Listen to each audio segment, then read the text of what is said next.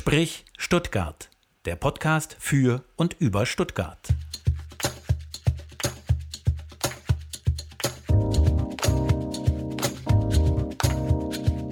Sprich Stuttgart, heute zu Gast Jürgen Schlensock. Sprich Stuttgart, am Mikrofon Stefan Ferdinand und Martin Hoffmann. Herr Schlensock, hallo, herzlich willkommen. Hallo. Hallo, grüß Sie. Hallo. Sehr schön, äh, dass wir uns hier treffen an diesem besonderen Ort. Über den Ort werden wir gleich nochmal sprechen. Ähm, ich würde Sie ganz kurz am Anfang vorstellen, weil vielleicht kennen unsere Hörerinnen und Hörer Sie noch nicht allzu gut. Ähm, von Ihrem Namen haben Sie bestimmt schon gehört und auch von den Jazz Open, die Sie ja mitveranstalten oder die Sie hauptsächlich veranstalten. Ähm, auf jeden Fall haben Sie schon gehört. Wenn man hier in Stuttgart ist, kommt man da, glaube ich, gar nicht dran vorbei. Und das ist ja eigentlich auch so gedacht wahrscheinlich. Also, ich würde ganz kurz was über Ihre Vita erzählen und wenn da irgendwas nicht stimmen sollte, dann immer sofort einhaken, wenn Sie was anfügen wollen, natürlich auch. Sie sind 1958 hier in Stuttgart geboren, haben, ich sage es mal, Jugend und Kindheit, lassen wir mal so ein bisschen aus, vielleicht kommen wir da nachher später nochmal drauf zu sprechen, eine Kaufmannslehre gemacht, ein berufsbegleitendes Studium bei der Allianz und dann mit 24 direkt das erste eigene Unternehmen gegründet und seitdem kann man sagen, sind sie eigentlich durch und durch Unternehmer. Sie haben dann einen Industriemakler gegründet namens ATS, Kunden aus dem industriellen Mittelstand und noch drei deutsche Standorte aufgebaut und dann auch noch ein internationales Netzwerk. Ganz kurz zur Einordnung, wie alt waren Sie da ungefähr? Kann man da sagen, in den 30ern sowas? Naja, die internationale Situation entstand, als ich 28 war. Wir hatten internationale Kunden, denen sollten und äh, mussten wir ins Ausland folgen und sie dort beraten und begleiten. Und deswegen habe ich mich damals dazu entschlossen, ähm, gleichartige Unternehmen äh, im Ausland zu suchen und ein Netzwerk aufzubauen. Das begann, als ich 28 war. Ich habe dann gelesen, dass aus internationalen Geschäftsbeziehungen wurden Freundschaften, die Sie auch sehr geprägt haben und seitdem sind Sie, bezeichnen sich auch selbst als überzeugte Europäer. Ähm, mit 46 äh, wurden sie dann Geschäftsführer und ähm, Industriechef von Aon Deutschland. Und nach drei Jahren haben sie dann auch wieder gesagt, okay, nee, reicht nicht, äh, da muss noch was passieren. Und äh, ja, sie sind begeisterter Jazz-Fan, da werden wir nachher auch nochmal drüber sprechen. Äh, die große Leidenschaft zur Musik, dass sie 2008 die Opus GmbH übernommen haben und äh, so auch das Festival, die Jazz Open, mit veranstalten und mit organisieren. Jährlich über 50.000 Besucher, inzwischen zwei gewonnene Live Entertainment Awards und damit zählen die Jazz Open zu den erfolgreichsten oder zu dem erfolgreichsten Musikfestival in Europa. Sie haben viel Erfahrung gesammelt in dieser ganzen Management-Ebene, was natürlich auch, ich sage es mal, bei der Sponsorensuche für die Jazz Open auch sehr hilfreich war. Werden wir nachher auch noch mal genauer drüber sprechen. Sie wissen einfach, wie äh, Manager ticken und wie man da auch ich sage es mal, Gelder aus Unternehmen rausziehen kann, eben für die Förderung der Kultur. 2009 ähm, hat Ihnen die Finanzindustrie besonders gefehlt, dass Sie da wieder zurück wollten, was ich total spannend fand, so kurz nach der Finanzkrise. Ich glaube, ähm, vielen hat die Finanzindustrie nicht gefehlt. Also deswegen kann man da auch nochmal drüber sprechen ähm, zu der Zeit, ähm, dass sie inzwischen ähm, geschäftsführender Gesellschafter der BW Albatros Invest sind. Dann kommt noch die Gründung vom Human Network dazu, müssen wir auch nochmal später drüber sprechen. Also wir haben ja ganz, ganz viele Punkte, über die wir noch sprechen müssen. Und dann auch nochmal ihre Liebe zum Sport, zum Fußball, besonders VfB Stuttgart. Ähm, da sind sie Vorsitzender des Freundeskreises und dann auch nochmal, äh, ich sage es mal, in Spanien, äh, die katalonische, katalonische Weltclub äh, FC Barcelona, so als die, kann man sagen, die heimliche Liebe im Fußball? Das ist so, ja. Ähm, zu beiden Vereinen, VfB wie ähm, Barcelona, verbindet mich eine, eine, sehr lange und, und enge ähm, Zuneigung. Ich habe sehr gute Freunde in, in äh, Barcelona und äh, bekam tatsächlich die Mitgliedschaft bei diesem Weltclub im Jahre 2000 geschenkt zu meinem Geburtstag. Und äh, ich trage sie mit Freude und Stolz. ähm, ich würde sagen, wir, wir starten jetzt einfach mal. Vita haben wir, kann man sagen, ja, Haken ich, wobei gemacht, ich muss ja mal, jetzt gehe ich da mal äh, rein. Äh, ich finde es deshalb so interessant. Man hat ja Klischees im Kopf und ein Klischee ist, Jürgen Schlensock ist die Jazz, das ist Jazz Open. Und das, was Martin gerade vorgelesen hat, war so vielfältig, dass man erstmal ein komplett anderes Bild äh, hier an der Wand hat, an der virtuellen. Ähm, das freut mich sehr, dass Sie sich die Zeit nehmen, dass wir dieses Bild mal tatsächlich zeichnen können. Dafür können wir uns die Zeit nehmen. Finde ich ziemlich gut. Ich wollte das nur mal so zwischen reinwerfen. Jetzt. Nee, ich finde auch, ja. also ich, wenn man die Vita durchliest, ja, da, da, sieht man erstmal erstmal Geschäftsmann ja. oben drüber. Ne? Also irgendwie Unternehmer, Geschäftsmann, ich glaube, das zieht sich komplett. Ähm, ja, aber durch. ich meine, oder wie, wie ist das? Sie werden ja als, als Mensch der Kultur hier in der Stadt wahrgenommen, nicht als, als, als Unternehmer von der breiteren Öffentlichkeit, oder? Ist das. Äh das äh, hängt völlig ab davon ab, mit wem Sie sprechen. Ja. Ähm, auf der einen Seite werde ich von, von Menschen, mit denen ich auf der ähm, geschäftlichen, nicht kulturellen Seite zu tun habe, dort verortet und äh, in der Kultur werden es ein paar mehr sein, weil die Jazz Open eben eine entsprechende Strahlkraft haben. Auf der anderen Seite, ich bin kein Mensch, der in Schubladen denkt. Ähm, die Klischees, die Sie gerade angesprochen haben, die mögen andere haben, ich habe sie nicht. Ich habe mein Leben so gestaltet, dass ähm, ich immer Freude an dem hatte, was ich äh, tat und, und was ich bewegen konnte. Und ähm, die ursprünglich sicherlich etwas eigenartig anmutende Situation, dass ein Mensch, der ein Jazz- und Musikfestival führt und entwickelt, gleichzeitig auch im, im Finance-Business tätig ist, die hat mich nie gestört, manche andere schon. Inzwischen hat sich glaube ich, sehr geglättet. Aber es ist mir ehrlich gesagt wurscht, wenn es stört. Ich stehe zu dem, was ich tue. Dann ähm, würde uns natürlich erstmal äh, interessieren, wir, wir starten jetzt erstmal ein bisschen mit der, mit der musischen Seite. Man hört übrigens ja auch äh, Stadtlärm um uns herum. Ja, ja, das ähm, können wir gleich klären. Äh, werden, wir, werden wir gleich klären, nur dass man einfach weiß, wir sind nicht in einem Studio gerade. Ja, das, eindeutig das, das ist eindeutig nicht so. ähm, was war denn Ihr letztes Konzert, das Ihnen ganz nachhaltig in Erinnerung geblieben ist, wo Sie sagen, okay, da denke ich gerne wieder dran zurück? Ach Gott, da gibt es so viele, dass äh, das den Rahmen sprengen würde. Es war ein unfassbares Erlebnis. Äh, Kraftwerk mit der Live-Schalte zu äh, Alexander Gersten, das ISS Space Shuttle, nicht nur zu erleben, sondern mitzugestalten, als dann tatsächlich damals um fünf vor zehn nachts die Schalte zustande kam, hatte ich Tränen in den Augen, weil ich wusste, was die Vorarbeit bedeutet. Man wusste um das Risiko, dass es nicht funktioniert. Und äh, diesen 7000 Menschen auf dem Schlossplatz, inklusive mir, lief es einfach kalten Rücken runter. Ähm, es war tatsächlich so, dass nach dem Konzert, ich, ich, bin dann unter die Leute gegangen und dann haben die meisten gesagt, komm, sag mal, das war doch jetzt eine Aufzeichnung, das war doch nicht live oder das kann doch gar nicht sein. Ähm, und ich musste dann ein paar Dutzend Mal sagen, nee, ist so, war live. Ähm, das Konzert von David Gilmour bei den Jazz Open 2016 ist in ewiger Erinnerung. Pink Floyd, äh, mit dieser Musik bin ich unter anderem aufgewachsen. Ähm, es war ein Kraftakt, den mal nach Stuttgart zu bringen. Wir waren das zweitkleinste Venue, das er auf seiner Welttournee gespielt hat. Das größte war ein Stadion in Sao Paulo mit 80.000 Menschen. Ähm, und vier Tage bevor er hier bei uns auf dem Schlossplatz war, hat er in Pompeii äh, in Memoriam an das Live-Album äh, Pink Floyd ähm, in Pompeii dort den Auftritt machen können, obwohl das eigentlich ausgeschlossen ist inzwischen. Das ist ein Kulturdenkmal, da finden keine Veranstaltungen mehr statt. Ihn hat man draufgelassen, ein paar Tage später war er bei uns, unvergesslich. Zeigt aber auch den Stellenwert, den, den Stuttgart und die Jazz Open mittlerweile auch haben, oder? Und natürlich auch die Arbeit, die da hinten dran steckt, um solche Leute ranzuholen. Ja, das hat schon mit dem Stellenwert zu tun. Das hat auch damit zu tun, dass ähm, wir vielleicht ein bisschen andere Wege gehen als die meisten anderen Veranstalter. So viele gibt es übrigens nicht, die ein Festival veranstalten. Es ist ein Unterschied, ob sie Konzertveranstalter sind oder ein Unternehmen dieser Art betreiben oder ob sie ein Festival ausrichten. Äh, das, äh, die Musik ist die gleiche, aber ansonsten hat es relativ wenig miteinander zu tun, aus vielerlei Gründen. Aber ja, wir haben uns da ähm, einen sehr schönen Ruf und eine Reputation erarbeitet. Das hat auch mit diesen wunderbaren Bühnen zu tun, die wir hier in Stuttgart haben, nämlich den Schlossplatz und das alte Schloss. Aber natürlich nicht nur. Ich bin zu Beginn meiner Zeit in, in diesem Thema und in diesem Geschäft viel gereist, habe die, die Agents der Künstler besucht auf der ganzen Welt und habe versucht, eine persönliche Relation aufzubauen. Und das hat sich im einen oder anderen Fall sicherlich ich will mal sagen, gelohnt in Anführungszeichen, der Gestalt, dass wir äh, Künstler hierher bekommen haben, die man sich vor 10, 15 Jahren noch nicht hätte vorstellen können. Ist natürlich auch ein, auch ein Aufwand, der da betrieben wird. Ne? Das, also weltweit unterwegs zu sein, um eben auch die Agents zu treffen, die Künstler, die Künstlerinnen äh, zu treffen, um so eine Beziehung aufzubauen. Ich nehme auch an, das machen jetzt vielleicht auch nicht alle Veranstalter. Also.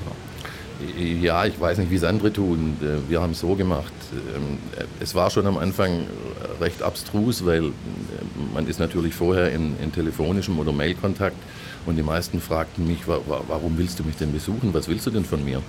Es ist in diesem Geschäft ziemlich unüblich, dass man sich trifft. Das meiste geht tatsächlich schriftlich, E-Mail, online. Ähm, man schießt sich die Fakten und die Inhalte um die Ohren und dann kommt es zu einer Einigung oder eben nicht.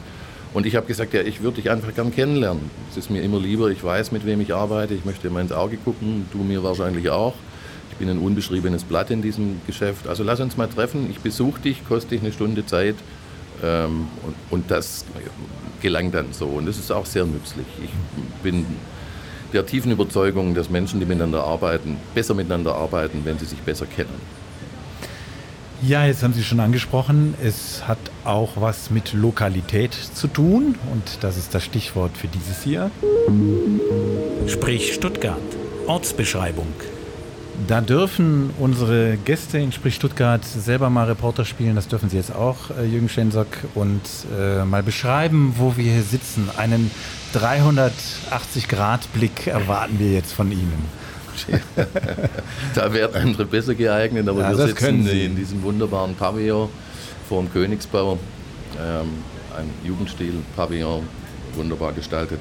Hinter uns äh, öffnet sich der Schlossplatz und der Ehrenhof. Ich schaue im Moment auf den wunderbaren Königsbau. Wir sitzen äh, in der Mitte Stuttgarts, meiner Heimatstadt. Und äh, unter anderem für diesen Ort hier äh, liebe ich diese Stadt.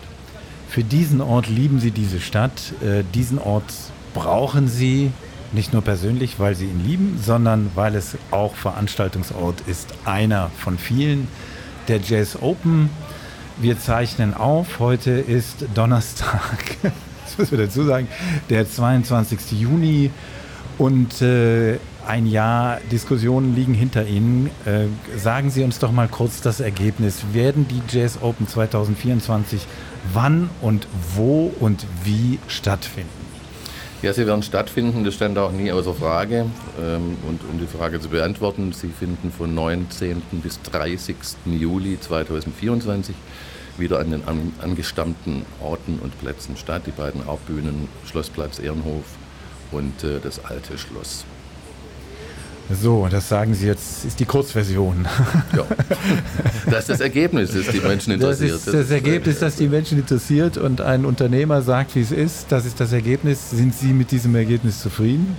Ich kann mit dem Ergebnis leben. Mhm. Auch das. ich will nicht tiefer in Sie dringen. Die Kürze zeigt mir aber, hätten Sie es gerne anders gehabt? Oder ich meine, es hat ja jetzt schon ein paar Konsequenzen, dass Sie äh, um einige Tage nach hinten verschieben mussten, oder? Also es ist ja jetzt nicht Ihr Idealtermin gewesen. Ja, also wenn man es genau betrachtet, dann muss man tatsächlich ein bisschen ausholen, sonst ist es aus dem Zusammenhang gerissen und einfach. Sie dürfen, wir haben die Zeit. Ähm, unser Spieltermin stand seit vielen Jahren im Veranstaltungskalender des Landesamts für Bau und Vermögen. Ähm, der ist zuständig für die ähm, Plätze und Schlösser und ähm, Properties des Landes Baden-Württemberg. Die müssen Ihnen sozusagen diesen Platz zur Verfügung stellen? Die müssen gar nichts. Wir äh, haben uns um den Platz beworben genau, und wir haben ihn irgendwann genau, bekommen. Genau, ja. Ja, so wie wir übrigens jetzt auch, genau, dass wir hier aufzeichnen könnten, ja, hat auch das äh, Amt für Vermögen und Bau genehmigt. Ja. Und so ist das bei Ihnen auch. Ja, witzigerweise, als wir volljährig wurden, als das Festival 18 Jahre alt war, durften wir auf den Schlossplatz. Also das ist natürlich ein purer Vorher Zufall, noch nicht. aber ich finde, Aber das ist wichtig, ja. weil auch das ist äh, eine Assoziation, das muss man dazu sagen, ja. Also mittlerweile assoziieren alle DJs Open mit dem Schlossplatz, hm. aber da waren sie vorher gar nicht. Nein, ne? nein, nein, nein, Wo waren sie da? Nur das, ich, ich, ich greife es wieder ja, auf. Kurzer Abriss, also das Festival ist 1994 gegründet, hat ursprünglich in der Liederhalle begonnen. Ähm, wir haben es dann später so bezeichnet, dass wir sagten, wir gehören zum fahrenden Volk, weil wir mussten fast jedes Jahr oder alle zwei Jahre woanders spielen. Das war zum Großteil vor meiner Zeit. Ich war aber schon eng verbunden mit dem Festival und mit den Menschen, die es damals gestaltet haben.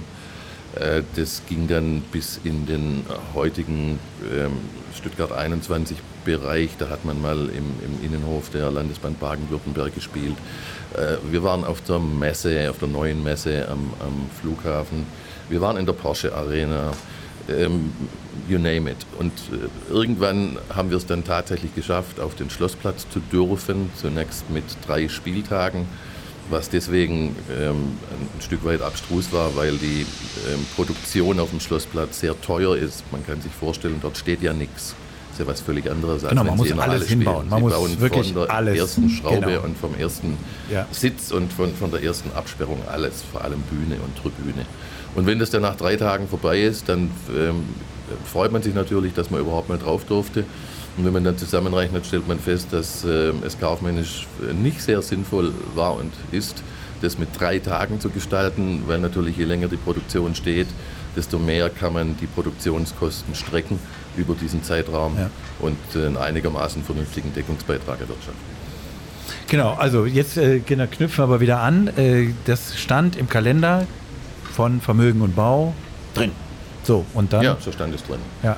Und dann, äh, und das kann ich nur zitieren, weil ich nicht Teil der Veranstaltung war, ähm, entstanden 2017 die ersten Gedanken und wohl auch die ersten Kontakte zwischen Stadt und Land über ein Public Viewing zur Fußball-EM 24.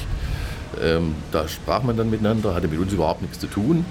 Und ähm, irgendwann mal ähm, stand dann ähm, die Tatsache vor der Tür, dass sich das ja überschneidet zeitlich. Ähm, dann begann man vernünftig miteinander zu reden und äh, aus diesem vernünftigen Gespräch wurde dann teilweise ein, ähm, ja, ein, eine schwierige Kommunikation. Ähm, wir haben im Grunde erst sehr, sehr spät über die Pläne äh, der Stadt Stuttgart für die Bespielung des Schlossplatzes Informationen bekommen, denn am Anfang sagten wir und sagten im Grunde alle, naja, das kann man kombinieren, das passt ja zusammen und das sind zwei tolle Großveranstaltungen. Ich habe vorher schon gesagt, dass ich ein großer Fußballfreund bin. Also was um Gottes Willen sollen wir dagegen haben? Man muss es halt vernünftig koordinieren. Mhm. Und aus diesem vernünftig koordinieren wurde dann eine ja, relativ deutliche Auseinandersetzung, weil eben keinerlei Kompromissbereitschaft von Seiten der Stadt Stuttgart für die Bespielungsart zu erkennen war. Ähm, und es würde jetzt hier den Rahmen sprengen, die ganze Arie wiederzugeben, die sich seit zwölf Monaten abspielt. War ja auch zum Teil dann ähm, ja, war nicht witzig. Es war auch von niemandem äh, geplant, das in der Öffentlichkeit auszurollen. Wir wären viel lieber mit Ergebnissen in die Öffentlichkeit gegangen. Aber so hat sich nun entwickelt und ähm, dann sind wir eigentlich jetzt seit gestern, und es ist purer Zufall, dass ich heute hier sitze, ja. zu einer vernünftigen Einigung gekommen, die beinhaltet, dass wir später beginnen zu spielen und auch das muss erklärt werden. Es war fast unmöglich, bereits gebuchte Künstler, die auf dem alten Spieltermin bereits im, in deren Touringkalender standen und bei uns natürlich auch, um eine Woche oder ein paar Tage zu verschieben. Dies ist jetzt in drei sehr, sehr wesentlichen Fällen gelungen. Die Namen kann und werde ich Ihnen nicht nennen. Ähm, wir sind mit diesen drei ähm, Künstlern und Künstlerinnen übereingekommen, dass es eben auch ein paar Tage später oder eine Woche später geht. Mit Geld und guten Worten gelang das. Und das war die Grundvoraussetzung dafür, dass es nun zu diesem Kompromiss kam. Anders hätten wir unseren alten angestammten Spieltermin gar nicht verlassen können. Ich will die Diskussion gar nicht jetzt nochmal Revue passieren lassen, weil Sie sagen es zu Recht, äh, jetzt ist ein Ergebnis da und ich glaube, mit dem Ergebnis kann die Öffentlichkeit ja auch zufrieden sein. Sie sagen, die Top-Acts, die Sie sich vorgenommen haben, werden kommen können. Ähm, alles nochmal gut gegangen, Gänsefüßchen. Aber trotzdem nochmal die Frage, ähm, hatten Sie das Gefühl, da werden Dinge gegeneinander ausgespielt? Jetzt gar nicht mal wegen der Terminfrage, sondern dass plötzlich irgendwie die Diskussion da war, was ist denn jetzt mehr wert in Anführungszeichen, die Kultur oder der Sport? Mhm. Hat Sie das Gefühl, dass diese Diskussion so geführt wurde oder diesen hm, Schlag Nein, bekommen hat? Das kann man nicht sagen. Ich meine, es wäre auch eine skurrile Diskussion. Was ist mehr wert? Ja, das ist, wir sind ja nicht beim 100-Meter-Lauf. Also Sport und Kultur gehören in diese Gesellschaft, sind wichtige Grundfesten dieser Gesellschaft. Wir erleben ja leider, ähm, dass es, dass es nicht immer so läuft, wie man sich das vorstellt. Und dass es eben auch äh, heute in der Öffentlichkeit nicht mehr so einfach ist, nachts um eins ungestört durch Stuttgart zu laufen. Und das hat, um das mal klar zu sagen, mit, ähm, mit ähm, äh, dem Bevölkerungswachstum relativ wenig zu tun, sondern es hat damit zu tun, dass, dass äh, die Menschen eben anders leben als vor 30, 40 Jahren, andere Grundwerte haben, vielleicht auch ein bisschen weniger, als man sich das vorstellen und wünschen würde. Und deswegen sind beide, also Sport und Kultur, von immenser Bedeutung für diese Gesellschaft und können und sollen nicht gegeneinander ausgespielt werden. Mhm. Für uns ist ein weiterer Punkt, der schwer ins Kontor fällt, dass wir mit dem neuen Spieltermin in die Sommerferien fallen. Und natürlich wird uns das im Ticketabsatz, ähm, auf den wir logischerweise angewiesen sind, ähm, wird sich bemerkbar machen. Wie stark können wir noch nicht sagen, aber es wird eine Rolle spielen. Und dann ist es auch so, das muss man bei aller Liebe jetzt zu dieser Einigung auch sagen, dass der gesamte Schlossplatz nach diesem Public Viewing aussehen wird, als hätte eine Bombe eingeschlagen. Also ich, will da jetzt nicht äh, böses Blut aufkommen lassen, aber man weiß nach 2006, dem bekannten Sommermärchen und, den, und dem stattgefundenen Public Viewing, dass der Platz ein halbes Jahr überhaupt nicht bespielt oder begehbar war. Äh, sämtliche Grünflächen werden abgedeckt mit, mit Kunststoff, äh, sämtliche Bänke, Kandelaber werden abgebaut, sämtliche Beete werden zugebaut, die Brunnen werden eingehaust. Ähm, das sieht nicht aus wie sonst. Mhm. Und es ist natürlich eine Grundsatzfrage, die die Politik zu klären hat. Das ist nicht unser Thema, ob man den schönsten Platz in der Innenstadt Stuttgart dann für Monate im Grunde danach, ähm, ja, ich will jetzt nicht sagen verschandelt, aber eben in einen Zustand versetzt, der für die Menschen dann sehr unattraktiv ist. Mhm. Wenn sie hier abends vorbeilaufen oder bis in die Nacht, dann sitzen die Menschen auf den Wiesen ähm, auf dem Schlossplatz und, und, und sprechen und, und haben einen, äh, im Zweifel ein Fläschchen Wein dabei und halten sich auf. Ähm, das wird da eine ganze Weile nicht stattfinden. Das ist eben der Preis für das Public Viewing. Ähm, so ist es. Ich sage gar nicht, dass das eine besser ist als das andere. Nur man darf das man darf das nicht vergessen in dieser Gesamtdiskussion. Das ist übrigens eine Diskussion, die 2006 danach unglaublich intensiv, jedenfalls habe ich das so in Erinnerung, geführt wurde. Äh, wem gehört der Schlossplatz? Der Schlossplatz genau aus dem Grund. Das Public Viewing wird äh, jetzt heute so dargestellt, als wäre es, oder wird jedenfalls mal, ich nehme es so wahr, als wäre es ein eine, ein Sommermärchen pur gewesen, aber die Diskussion danach, die ist total ausgeblendet, die findet gar nicht mehr statt. Jetzt, wo Sie das ansprechen, kommt mir das wieder so in Erinnerung, dass damals diese Diskussion sehr intensiv geführt wurde. Aber das ist ja immer so eine Abwägung, wie man mit dem öffentlichen Raum umgeht, oder? Das ist ja. Naja, öffentlicher Raum ist für die Öffentlichkeit da. So ist das würde nicht ja. so heißen. Und ja. auch Public Viewing ist ein öffentliches Ereignis und eine Veranstaltung. Es ist eintrittsfrei, die Menschen können hingehen, können zusammen feiern, wenn es denn was zu feiern gibt sich hoffentlich vertragen. Äh, weiß man ja auch nie, ähm, welches Potenzial da drin steckt. Und ähm, insofern hat es schon äh, alles recht, hier stattzufinden. Man muss dann eben ähm, mit den Folgen leben und man muss es entsprechend gut timen und durchplanen. Und das war in dem Fall sicherlich nicht der Fall.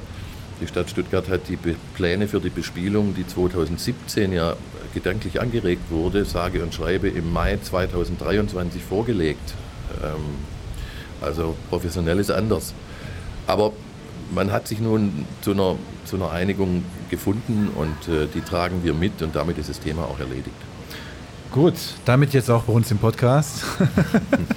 Aber ansprechen müssen wir es natürlich, ja, weil natürlich, sich die Leute auch beschäftigt, ähm, weil man das ja natürlich mit immer mehreren Herzen in der Brust verfolgt. Ja.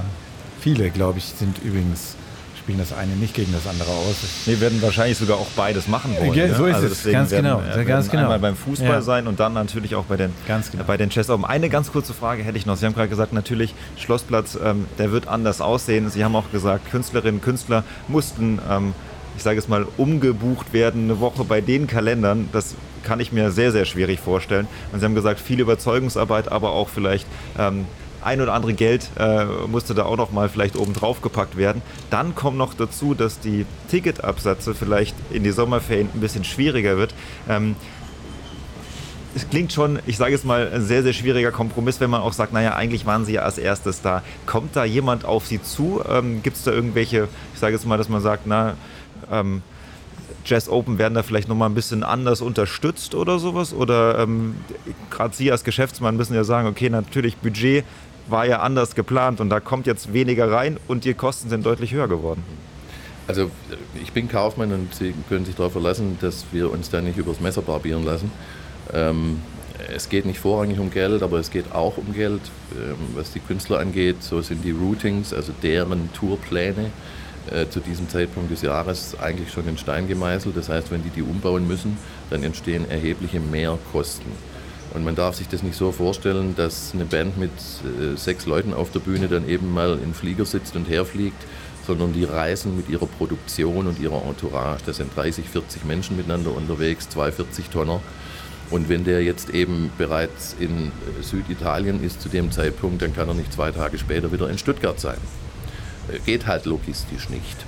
Insofern hat das ein bisschen Geld gekostet. Der zweite Punkt ist, und es war im Übrigen auch eine glasklare Bedingung, die wir gestellt haben für diese Einigung, dass der Ehrenhof und der Schlossplatz am Morgen des 17. Juli komplett geräumt sind vom Public Viewing und dessen Aufbauten, weil wir ansonsten äh, gar nicht mehr in der Lage sind, unsere Bauten zu erstellen.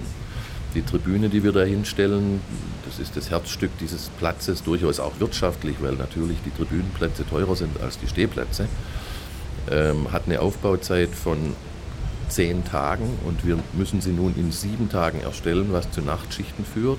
Der äh, Provider, der Lieferant, der das baut, stellt natürlich entsprechende Mehrkosten in Rechnung. Also da kommt schon was zusammen. Wir haben uns in der Summe darauf geeinigt, dass es möglich sein wird, uns finanziell so zu stellen, als hätte diese Verschiebung nicht stattgefunden. Zumindest grob und einigermaßen. Ähm, ich habe jetzt schon mal gehört, wir haben uns das abkaufen lassen. Das ist, Entschuldigung, Bullshit. Äh, wir wären sehr, sehr gerne auf dem Termin geblieben. Und das, was man jetzt an Einigung hat, stellt uns hoffentlich so, als hätten wir nicht verschieben müssen. Und dieses hoffentlich bezieht sich natürlich auf die Ticketverkäufe, denn wenn im, äh, in den Sommerferien weniger verkauft wird, dann kommt keiner und sagt, ja, da, schade für euch, aber da helfen wir euch noch ein bisschen. Das können sie knicken. Aber das äh, ist interessant, dass Sie das sagen, äh, weil ja dann auch die Frage sofort auftaucht. Jetzt haben wir hier genau Reinigungsgeräusche hinten dran. ja, wir sind ja mitten im Pavillon. So ist es. ähm, haben Sie einen Überblick, wer, woher das Publikum kommt bei Ihnen? Also Sie haben ja viele auch äh, Online-Verkäufe, da kann man vielleicht, ich weiß es nicht, äh, so ein bisschen nachvollziehen, wer woher kommt. Ja. Natürlich, das wissen wir sehr genau, das verfolgen wir auch nach, weil ähm, auch daran wird natürlich das Marketing gesteuert an, an, diesen, an diesen Fakten.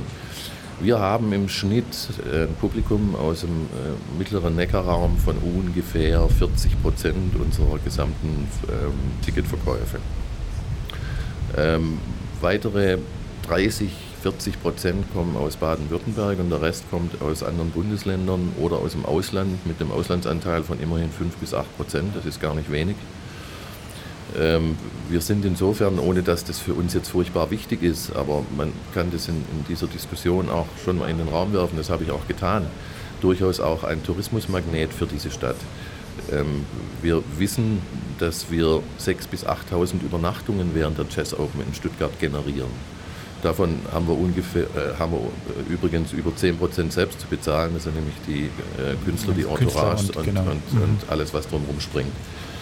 Ähm, das hat man, glaube ich, im Rathaus äh, nicht so auf der Uhr gehabt. Ähm, wenn es ein Positivum gibt aus dieser letzten Auseinandersetzung, dann, dass das Rathaus uns, glaube ich, ein bisschen besser auf der Uhr hat als bislang. Ähm, natürlich schmückt man sich gerne mit den Jazz Open. Ähm, dafür getan hat man eigentlich nicht viel. Ist für mich auch kein Problem. Ich beklage das auch nicht, weil wir haben von Beginn an gesagt, wir müssen uns selbst helfen, wir müssen ein starkes Sponsoring aufbauen. Wir wollen gar nicht der öffentlichen Hand auf der Tasche liegen. Aber es geht ja nicht immer nur um Geld, wie dieses Beispiel zeigt. Ja, äh, aber bei den Zahlen wird, werden zwei Sachen deutlich äh, aus meiner Sicht. Das erste ist, es ist eine Standortgeschichte natürlich, auch für Stuttgart und die Region und das Bundesland. Und weil wir beim Ferienkalender waren, und das ist jetzt die richtige Terminologie, denn es geht um die Schulferien, dann sind das natürlich schon einige, äh, die dann betroffen sein werden. Also ich meine, die Planungen bin selber betroffen, habe Kinder und äh, werde meinen Jazz Open Kalender genau danach natürlich auch ausrichten müssen, mhm. ja. Und da gucken die Leute natürlich dann schon, wer, welche Acts sind schon in den Ferien und bin ich schon unterwegs Richtig. oder nicht, ja. Richtig. Das werde ich genauso machen und ja, werden das ganz viele machen. Ja, wir fangen auf dem Schlossplatz am 24. Juli an. Wir, bestimmen, wir spielen ja vorher fünf. Das ist die letzte Schulwoche, ist das? Ja, am 25. Genau. beginnen die genau. Sommerferien. Der Donnerstag ist dann, also genau. Im, im Grunde punktgenau. Ja. Ähm, vorher spielen wir im Alten Schloss, da liegen wir noch außerhalb der ähm, Sommerferien, aber das alte mhm. Schloss äh, ist sowieso ausverkauft an, an, jedem Abend, weil es ist eine wunderschöne Atmosphäre. Ja. Mit, mit 11, 1200 Menschen Kapazität natürlich auch relativ begrenzt. Ich wollte gerade sagen, das kriegt man ja. wahrscheinlich eher ja. schneller voll. Ja, ja, richtig. Aber die großen Acts, äh, da ist es natürlich schon anders. Ja, auch wirtschaftlich auf dem Schlossplatz äh, wird, wird, die, äh, wird die Schlacht entschieden. Ah, okay. Mhm. Ja, hochspannend. Hochspannend. Ja, Stefan, ich gucke gerade auf die Uhr. Wir, wir laufen jetzt äh, ungefähr eine halbe Stunde und vielleicht sollten wir uns auch noch mal ganz kurz vorstellen. Gute Idee. Ähm, dass Können wir das machen. mal nach einer halben Stunde auch kurz, äh, auch kurz gemacht haben. Ja, machen wir. Genau. Äh, ja, Martin, ich stelle dich vor. Martin Hoffmann. äh, moderiert diesen Podcast immer wieder mal. Treue Hörerinnen und Hörer wissen das. Äh, mit mir zusammen, weil du ein Absolvent des Qualifikationsprogramms Moderation am Institut für Moderation an der Hochschule der Medien bist. Im, ich vergesse es immer wieder, ich glaube dritten Jahrgang. Dritter Jahrgang, was glaube ich, Jahrgang. 2013. Seit 2013, ja. auch schon ein bisschen her. Und Zehn seither jetzt, ja? treuer, treuer Begleiter des IMO und äh, ich freue mich, dass du das hier machst. Und äh, Stefan Ferdinand, Professor Stefan äh, Ferdinand, Direktor des Instituts äh, für Moderation, Professor für Journalistik und die Stimme von Sprich Stuttgart. Eigentlich in jeder Folge mit dabei. Nicht eigentlich, sondern immer. Immer. Nicht eigentlich. So viel immer. Eitelkeit muss jetzt sein. Alle Gespräche geführt. Alle. Ja. Also ich meine, dieser Podcast ist ja, ist, äh, verfolgt eine Idee. Alle, die am IMO sich ausbilden lassen oder sich ausgebildet haben lassen, ähm, die sollen mal zwei Stunden mitmoderieren. Und damit sie das nicht ganz alleine machen, mache ich das dann noch mit. Das ist natürlich auch Bullshit, weil ich mache das gerne, um mit Menschen in der Stadt ins Gespräch zu kommen. Gut, äh, damit haben wir eigentlich diese Hausaufgabe auch erledigt. Dann geht es jetzt weiter mit den Inhalten, würde ich sagen, oder? Würde ich, äh, würde ich auch sagen. Du legst los. Womit machen wir weiter? Ja. Sag du es mir. Wir haben so viele Themen. Wir haben so Das viele ist, wir haben es ja Themen. vorhin schon bei der, als wir die Vita so ein bisschen durchgegangen sind, haben wir so viele. Äh, Ich, äh, dann doch, ich würde, äh, weil Sie mit der Musik angefangen haben, ähm, was Ihnen bei Ihren Acts, bei Ihren in Anführungszeichen Acts äh, hier auf dem Schlossplatz in Erinnerung geblieben ist. Ähm, aber ich würde gerne mal zu Ihrer Jugend kommen und wie Sie da musikalisch sozialisiert worden sind. Sie haben Pink Floyd schon genannt. Das war so das eine. Damit kann man das mit der Generation auch, denke ich, ganz gut in Verbindung bringen. Aber was haben Sie sonst noch so gehört und wann gab es sozusagen die Abgebung auch in Richtung Jazz? Gab es das eigentlich irgendwann mal bewusst oder ist das dann tatsächlich, wie ist das gekommen? Äh, Ja, also ich bin in einer äh, recht musischen Familie aufgewachsen. Mein Vater hat mir im Alter von fünf Jahren ein Akkordeon auf den Schoß gesetzt und hat gesagt, mach mal. Ähm, da hat man natürlich eine Ausbildung bekommen, da gab es einen Lehrer. Ich habe dann mit äh, zehn Jahren in einem Jugendakkordeonorchester beginnen zu spielen. Das hat sich dann bis ungefähr zu meinem 30. Lebensjahr äh, aus, ausgebreitet, will ich mal so sagen, mich immer begleitet. Und äh, das war anspruchsvolle Akkordeonmusik, ähm, bei der man auch ein bisschen was können muss. Äh, können Sie mal sagen, was Sie da so gespielt haben? Weil das ist, finde ich, schon Hm, total ja, spannend. ja. Einfach, Ja. Also da spielt man jetzt eher nicht Vivaldi, sondern es gibt tatsächlich Komponisten, die für Akkordeonorchester Stücke äh, komponieren. Und die haben wir gespielt. Wir waren da auf Wertungsspielreisen und ähnliche Dinge. Ich will, ich will es nicht zu hoch hängen, aber das war sicherlich der, der erste Grund, warum ich äh, eine Menge mit Musik ähm, zu tun äh, bekam. ich sag's mal so. Ganz, ganz, ganz kurz, meinten Ja. Sie, Sie könnten das noch? Könnten Sie noch Akkordeon Das, spielen, das oder? Akkordeon steht noch zu Hause. Ich habe es äußerst selten in der Hand. Ich könnte es nicht mehr auf dem Niveau wie damals, aber es, kommt, es, es käme schon noch was raus. Ja. Ja. Ähm, dann war es so, dass ich ähm, von Beginn an im Grunde äh, Musik gehört habe, wenn man das eben beginnt und, und wenn man 8, 9, 10 Jahre alt ist.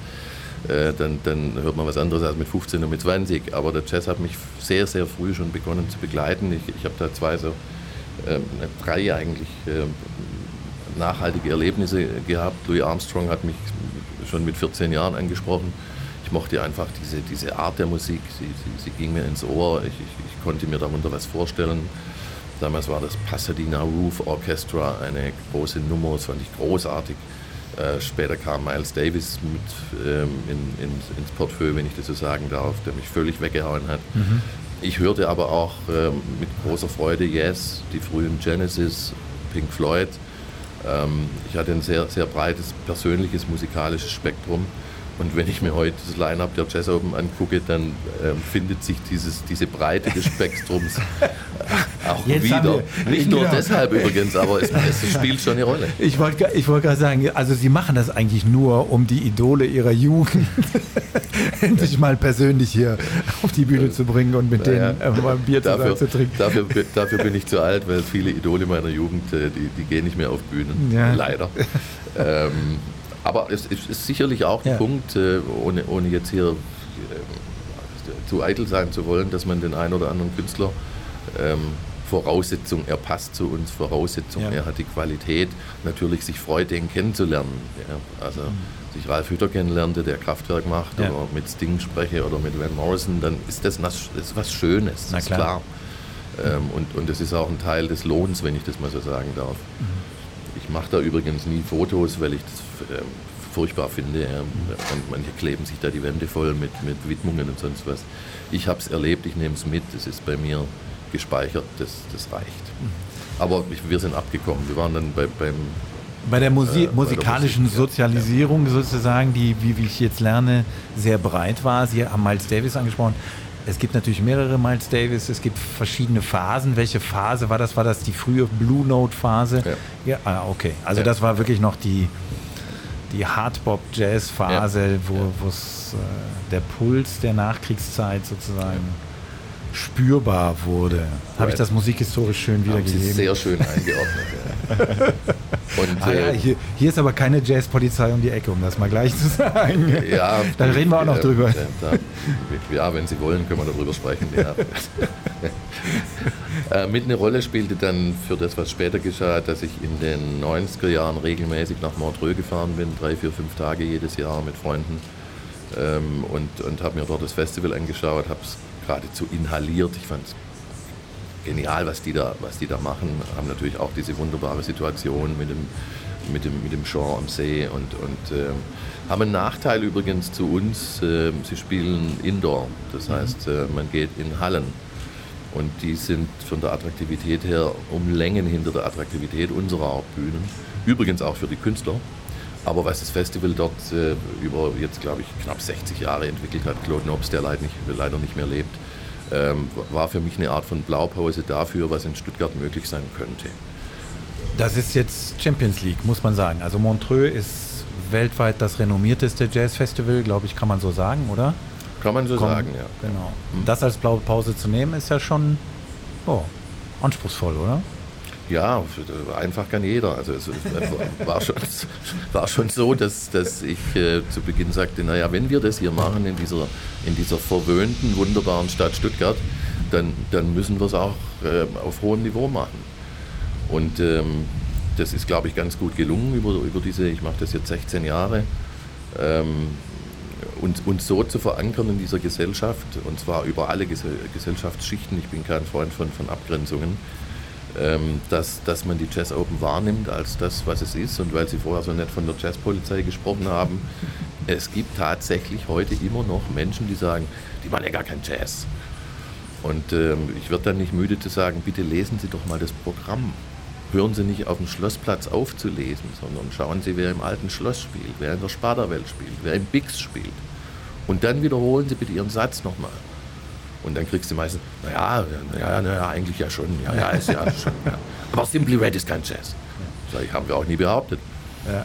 Aber ich muss da, wenn ich da ganz kurz mal einkrätschen darf, weil also ich, ich höre gerade äh, Jazz-Diskussion, ich bin, ich bin da leider raus, muss ich sagen. Also ich bin, ähm, ich höre ab und zu Jazz, aber äh, bei weitem nicht so, ich glaube, äh, wie, wie, Sie beide hier am Tisch. Und ich freue mich eben auch, dass Simply Red da ist und ich freue mich auf Fanta 4 und, äh, und sowas. Deswegen finde ich diese Bandbreite auch sehr, sehr schön. Und also ich persönlich, ich finde es gar nicht schlimm, dass bei Jazz Open nicht nur Jazz drin ist, sondern dass das wirklich ein breiteres Publikum anspricht. Das finde ich gerade muss das, ich sagen, sehr gut. Äh, das finden viele inzwischen sehr gut. Es hat ein bisschen gedauert.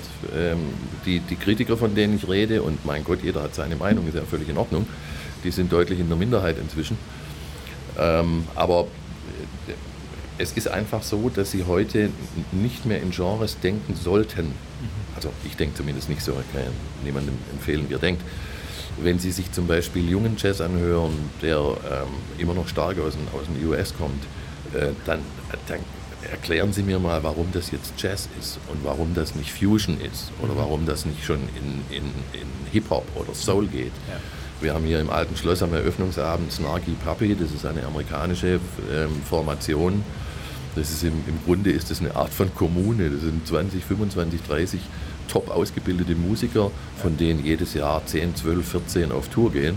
Manche haben dann keine Lust, manche schon. Und wenn Sie sich das anhören, da fliegen Sie weg. Das ist sensationell.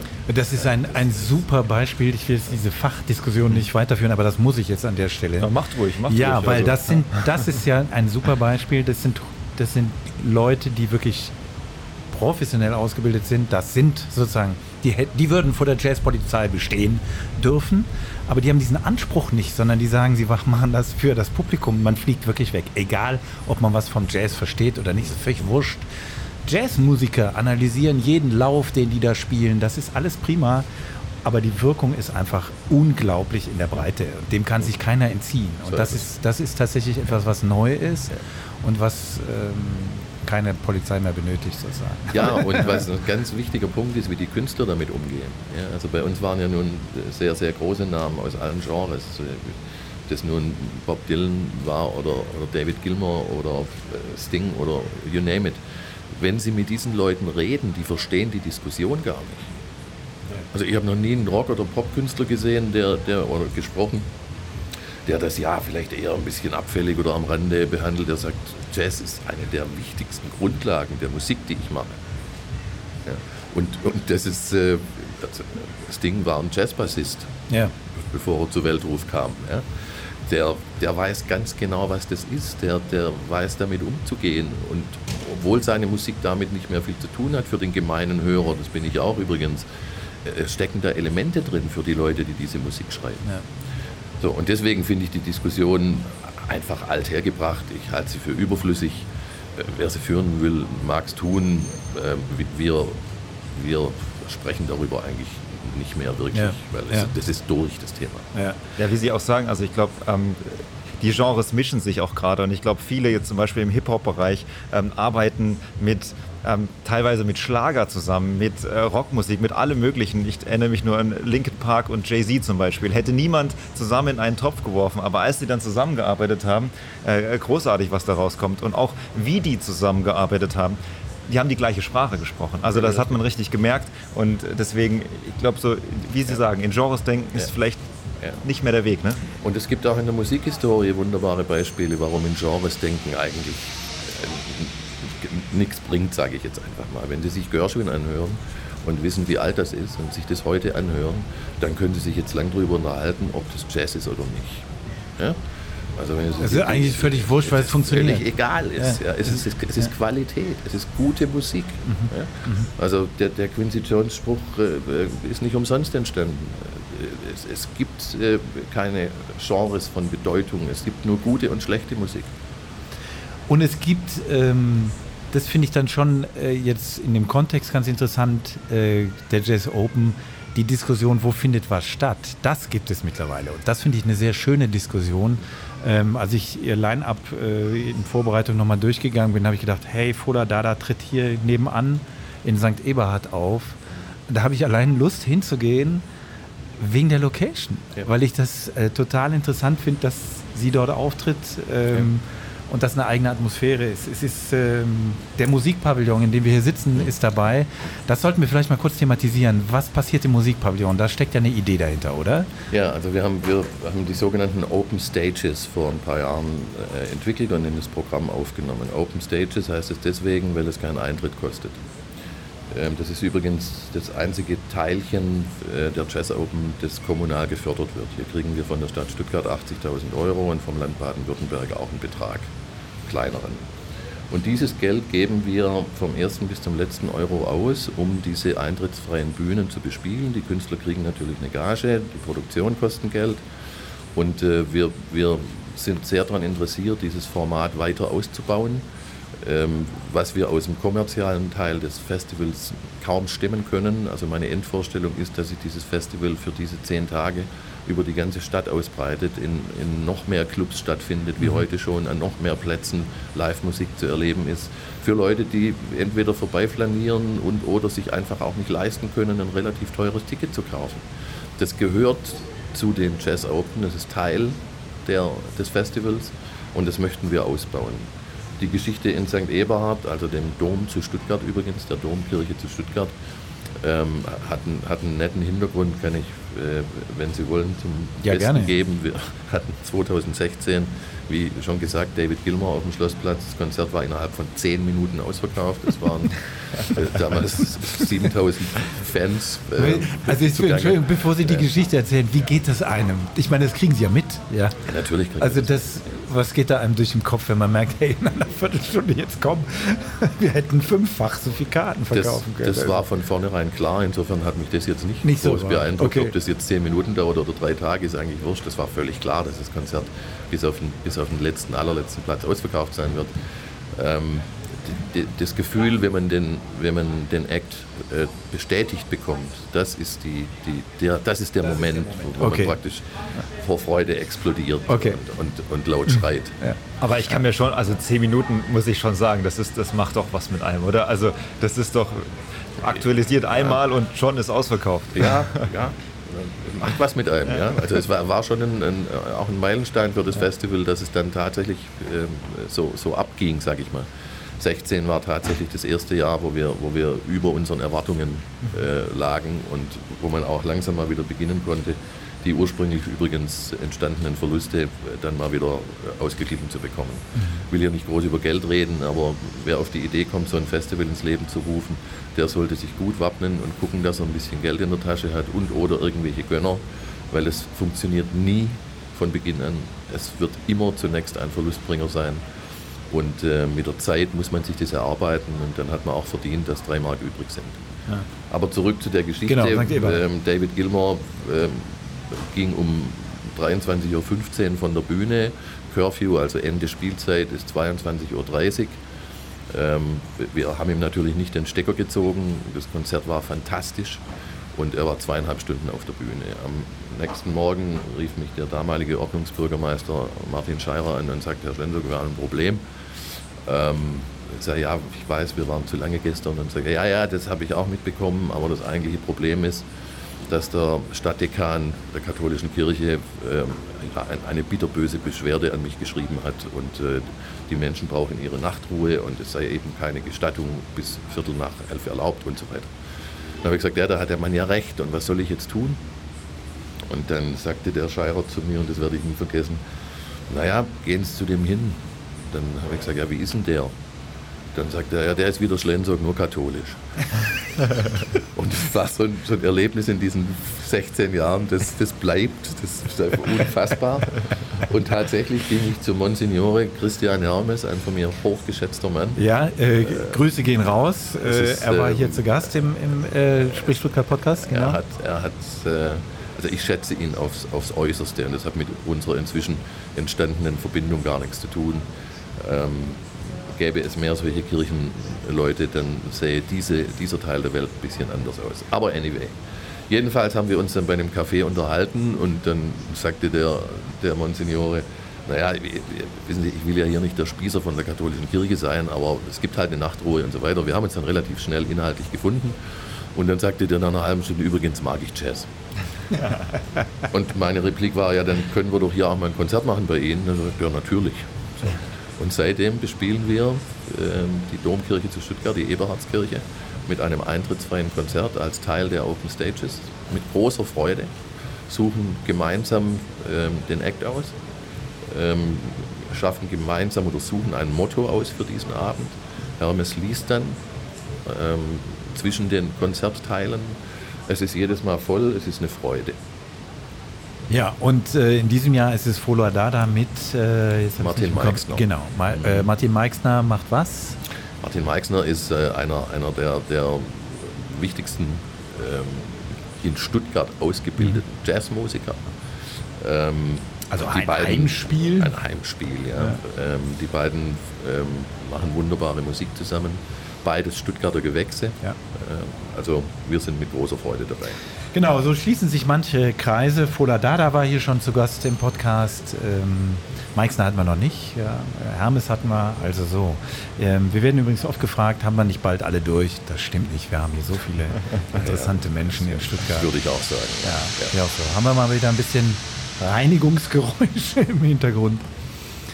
Gut, somit ist diese Geschichte St. Eberhard auch erzählt. Aber wir kamen ja eigentlich über die Locations und es werden immer mehr das Stadtpalais ist auch dabei, wenn ich es richtig. richtig. weiß. Ähm, das Kunstmuseum ist dabei, also wir können hier wirklich im, ja. Das hat schon was. Also sie sind doch ihrem Ziel eigentlich schon ziemlich nahe, dass wie so eine Positivsinn Krake in die Stadt sich auszuweiten. Ja, das Wort mag ich überhaupt nicht. Nee, ne? Das habe ich schon mal gehört. Es, ja. geht ja nicht darum, dass man irgendjemand erstickt. Das tun nämlich Kragen in aller Regel, wenn sie, ah, okay. wenn sie, wenn sie umarmen. Haben Sie ein schöneres Bild? Ähm, viel schöneres. Ich, ich, ich, sehe das wie einen bunten Teppich, den man äh, für Stuttgart äh, auslegt. Und ja. darauf können die Menschen gehen. Das, das ist ein schönes das, das Bild. Das finde ich das viel schönere Bild. Es ist ein bunter Teppich. Das ja. wird die Headline dieser Folge. Ja, zum Beispiel die, die Zusammenarbeit mit dem Kunstmuseum sehr geschätzt. Die Ulrike Groß äh, macht das mit Freude, wir, wir machen es mit Freude, machen dort ein eintrittsfreies Konzert. Ähm, großartiges übrigens, äh, Mesquida ist ein, ein Katalane, ein, ein äh, Pianist, der zum Besten gehört, was im Moment äh, in Europa ranwächst, sage ich mal. Ähm, das Management sagte dann, wie, ihr macht das eintrittsfrei. Und dann sage ich, ja, das gehört zu den Open Stages. Wir wollen den Leuten in, in, dann im Kunstmuseum was Besonderes bieten. Also möchten wir da einen Künstler. Und dann sagt er, habe ich noch nie gehört, aber okay, machen wir. ja, und ich meine, es featuret ja auch Ulrike Groß übrigens auch schon zu Gast gewesen im Podcast. Es featuret ja auch die Locations. Also es macht ja auch äh, sichtbar, was wir an Locations in der Stadt haben. Ja? Also die vom Kunstmuseum dort immer hingehen, gehen vielleicht nicht immer, weil die noch am ehesten vielleicht, aber mhm. auch die Jazz Open oder kriegen es nicht mit. Oder man kriegt es durch Zufall mit, das ist ja auch was Schönes. Ja, und ich meine, man geht nachts um 10, halb elf ins Stadtpalais, äh, geht umsonst rein, erlebt eine coole Band. Auch da achten wir auf Qualität. Also da spielt nicht irgendeine Mucke, weil sie jetzt gerade vorbeifuhr. Mhm. Ähm, und da geht es dann noch bis zwölf, halb eins. Dann trifft man sich äh, im Zweifel vor dem Bix auf den Drink. Ähm, wichtig ist, dass wir ein City-Festival sind. Deswegen konnte ich einfach auch nur schmunzeln, als dann äh, manche Leute sagten, naja, dann gehen die Jazzhauben halt mal auf den Vasen 2024. Ja, super, super Idee. Äh, Man hört die Ironie. Würde uns das Genick brechen. ja, also, ähm, das Schöne an einem Festival ist, und wir waren ja vorher schon mal kurz unterwegs, um, um zwischen Konzert und Festival ja. vielleicht so ein bisschen einen Unterschied rauszuarbeiten. Ein, ein Festival entsteht logischerweise oder besteht aus vielen Acts aus etlichen Venues und aus einem Gefühl, aus einem Gemeinschaftserlebnis. Man geht in aller Regel nicht zum Konzert und dann nach Hause. Klar, wer das so machen möchte, alles gut. Aber man zieht eigentlich möglicherweise zur nächsten Bühne. Man geht noch im, im Stadtpalais vorbei, man geht im Bix vorbei, hört dort noch eine halbe Stunde zu. Man trifft dort die Festivalgänger, man nimmt einen Drink zusammen, man redet über das, was morgen passiert. Also es ist wie eine, wie eine kleine Community, die sich dann in, an diesen zehn Tagen in, in Stuttgart äh, bewegt und ausbreitet und das lieben wir. Man flaniert über diesen bunten Teppich, ne? Der dann da sind wir wieder bei dem bunten Teppich. Genau, da sind wir bei dem bunten Teppich und den hören wir jetzt übrigens auch, den bunten Teppich. Wir hören St. Eberhard so deutlich. Als hätten die uns gehört. Genau. Das haben die jetzt nur wegen uns. Es ist 12 Uhr, es ist die, vielleicht das, dieses Leuten zum Mittagsgottesdienst. Ähm, ich, vielleicht könnten wir diese Zeit nutzen, weil es akustisch wirklich schwierig ist. Wir haben ja immer noch ein kleines Element, das unseren Gesprächspartner überraschen soll. Ähm, und das bringen wir jetzt mal zum Gehör. Und ich lasse aber die Glocken leise ausklingen, um dieses dann deutlich reinzubringen.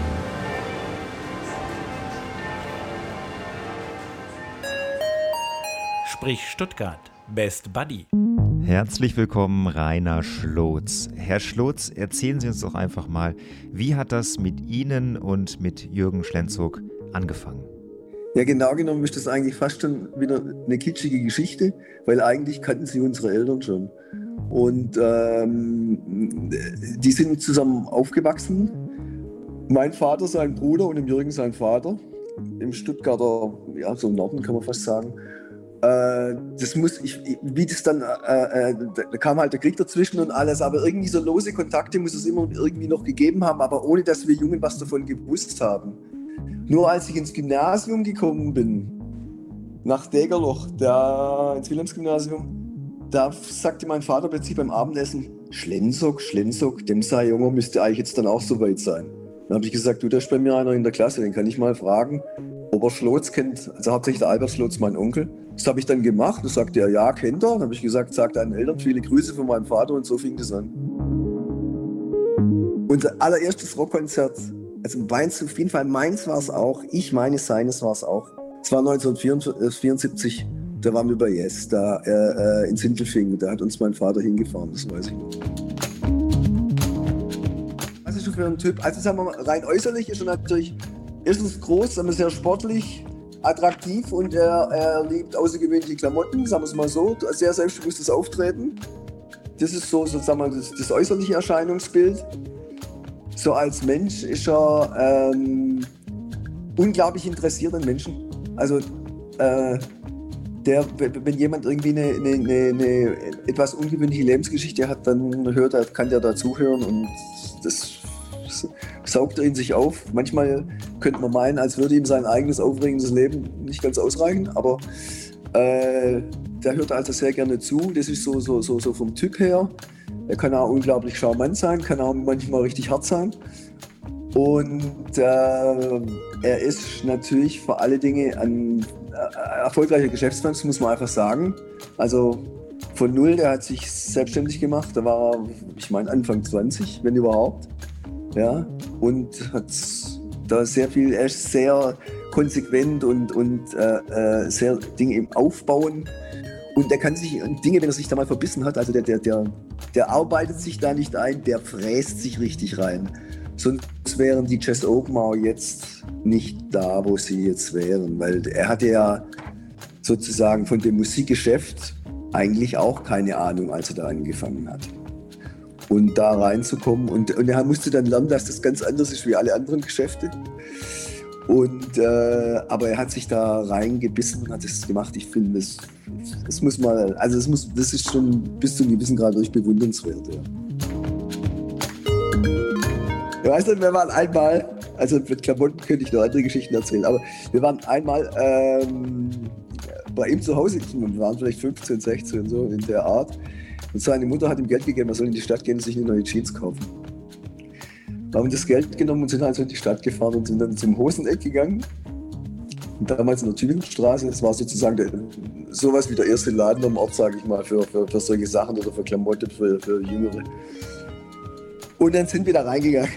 Und dann hat er sich Hosen angeguckt, aber nur zwei Minuten. Dann hing da, das werde ich nie vergessen, so, ich würde Ihnen nichts mehr sagen, Gary Glitter sagt Ihnen das was. Das war irgend so ein, so ein Rockstar bei uns. Die Musik mochten wir nicht besonders, aber der war immer irre schräg angezogen. Und der hatte so, so, so Glitzerblousons an. Und die gab es da zu kaufen. Weil er hat gesagt, wenn ich das, wenn ich das kaufe, er wollte das unbedingt, er hat gesagt, wenn ich das kaufe, meine Mutter, die, die, die, die dreht durch. Und dann, und dann hat er gesagt, okay,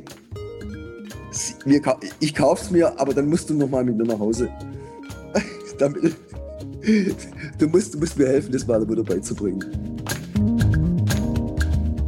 Sie haben gerade gesagt, mit Klamotten, da, da könnten Sie noch ganz andere Geschichten erzählen. Ja, dann äh, sind wir gespannt. Ich habe immer geklagt, also dass ich so schwer Sachen zu, zum Anziehen finde. Ich finde normale Klamotten jetzt auch nicht so gut. Solche Sachen wie der Jürgen kann ich jetzt nicht anziehen, schon weil ich die Größe nicht habe. Ist überhaupt mal, sagen wir mal, bei, bei, bei, bei Sachen, wenn man, wenn man Klamotten kauft, ein bisschen Problem, wenn man zu klein ist. Wir gehen nach New York Klamotten kaufen. Einfach mal ein paar Tage in New York und nutzen das zum Klamotten zu kaufen. Fand es ein bisschen overdosed, aber da habe ich gesagt, ja gut, machen wir es halt mal. Und haben wir also unseren anderen Freunden erzählt, ja, wir gehen nach York, was macht ihr da? Klamotten kaufen. Und haben sich alle gelacht. Da hat keiner geglaubt, dass wir da zum, zum Klamotten kaufen nach York gehen. Und dann waren wir wirklich überall. Muss man sagen, das war vielleicht 98, da war das hier noch nicht so. Also wir waren bei Yamamoto, wir, das war für mich wirklich ein innerer Vorbeimarsch. Ich habe da nicht eingekauft, aber ich habe jetzt geguckt, die Läden gab es da hier alle überhaupt gar nicht. Äh, Gucci, Prada und Vivian Westwood. Bei Vivian Westwood er hat noch mehr gekauft. Da haben wir beide, das waren eigentlich sonst wahrscheinlich nur eigentlich Frauen, aber wir haben beide die gleiche Hose gekauft. Das werde ich nie vergessen. Also sagen auch die Hose, diese typische Westwood-Knöpfe und eigenartig geschnitten obenrum am Bund und so. Dünn, weiß, grau gestreift, Stoff auch für mich damals eher sehr ungewöhnlich. Die kostete für mich die unfassbare Summe von 330 Dollar plus 27 Prozent. Ich weiß nicht, ob das äh, äh, äh, Luxussteuer oder irgendwas ist. Da war natürlich eigentlich mein Einkaufs-, mein Budget war da eigentlich im Prinzip schon dahin. Aber habe ich unbedingt haben. Wir, also die Hose kann man nicht mehr anziehen. Meine ist auch irgendwann an der Seite aufgegangen. Aber wir, wir haben es beide noch. Die haben wir beide noch. Da war ich auf meine Wilden Westhose war ich ewig stolz, muss ich sagen. Er konnte sie gleich anziehen, ich natürlich nicht, weil ich musste erst wieder zurück nach Stuttgart, weil man musste da ungefähr 10 cm wegschneiden. Bei mir. ist immer so. Als wir in Kuba waren, wollte er unbedingt, wir waren eigentlich äh, äh für Havanna zehn, glaub, zehn, knapp zehn Tage gebucht oder so. Er wollte aber unbedingt, dass wir natürlich irgendwie ein bisschen über die Insel fahren. Das war zu 2004. Eigentlich durfte man es nicht. Ja, man durfte es nicht. Wir sind zur Rezeption gegangen und gesagt, wir wollen ein Auto mieten. Ja, wo wollen Sie hin? Worauf er sagt, das wissen wir doch noch nicht, wir wollen rumfahren. Ja, das geht nicht. Ja, wieso geht es nicht? Und sowas, das kann er nicht brauchen. Also das lässt er nicht mit sich. Und er setzt sich dann auch durch. Wir haben das Auto tatsächlich bekommen. Wir mussten von zwei Pässen einen im Hotel lassen. Die haben dann wahrscheinlich gedacht, da müssen sie eh gleich zurückkommen, weil sie irgendwie abgefangen werden. Aber wir sind dann losgefahren und wir waren dann vier oder fünf Tage weg. Und kurz nachdem wir aus Havanna draußen waren, stand an der Straße eine Anhalterin, eine junge Frau, und hat gesagt, komm, die nehmen wir mit. Ich habe gesagt, ich weiß jetzt auch nicht, ob das gut ist, wenn man dann nachher so als Touristen und dann, egal, er hat angehalten. Er wollte einfach alles wissen. Er, er hat die einfach ausgefragt. Also, äh, und dann, äh, sie wollte nach Hause, die hat irgendwie studiert. Und es war dann unsere Richtung. Das heißt, eigentlich Richtung hatten wir gar nicht. Da haben wir halt die Richtung genommen. Und wir sind so die Hauptstraße gefahren. Irgendwann hat sie gesagt, ja, wir könnten sie jetzt hier rauslassen. Sie müsste nur irgendwo da, äh, jetzt nur rechts dahin sollen. Er wollte einfach wissen, wie die wohnt. Also wie, wie, wie es aussieht. Er wollte die Leute einfach kennenlernen. Das ist eigentlich unheimlich. Und dann sind wir äh, direkt bei ihr vors, vors Haus gefahren. Das war so eine, ich glaube, es war halb verfallen. Ich glaube, es war sogar eine alte Mühle oder so.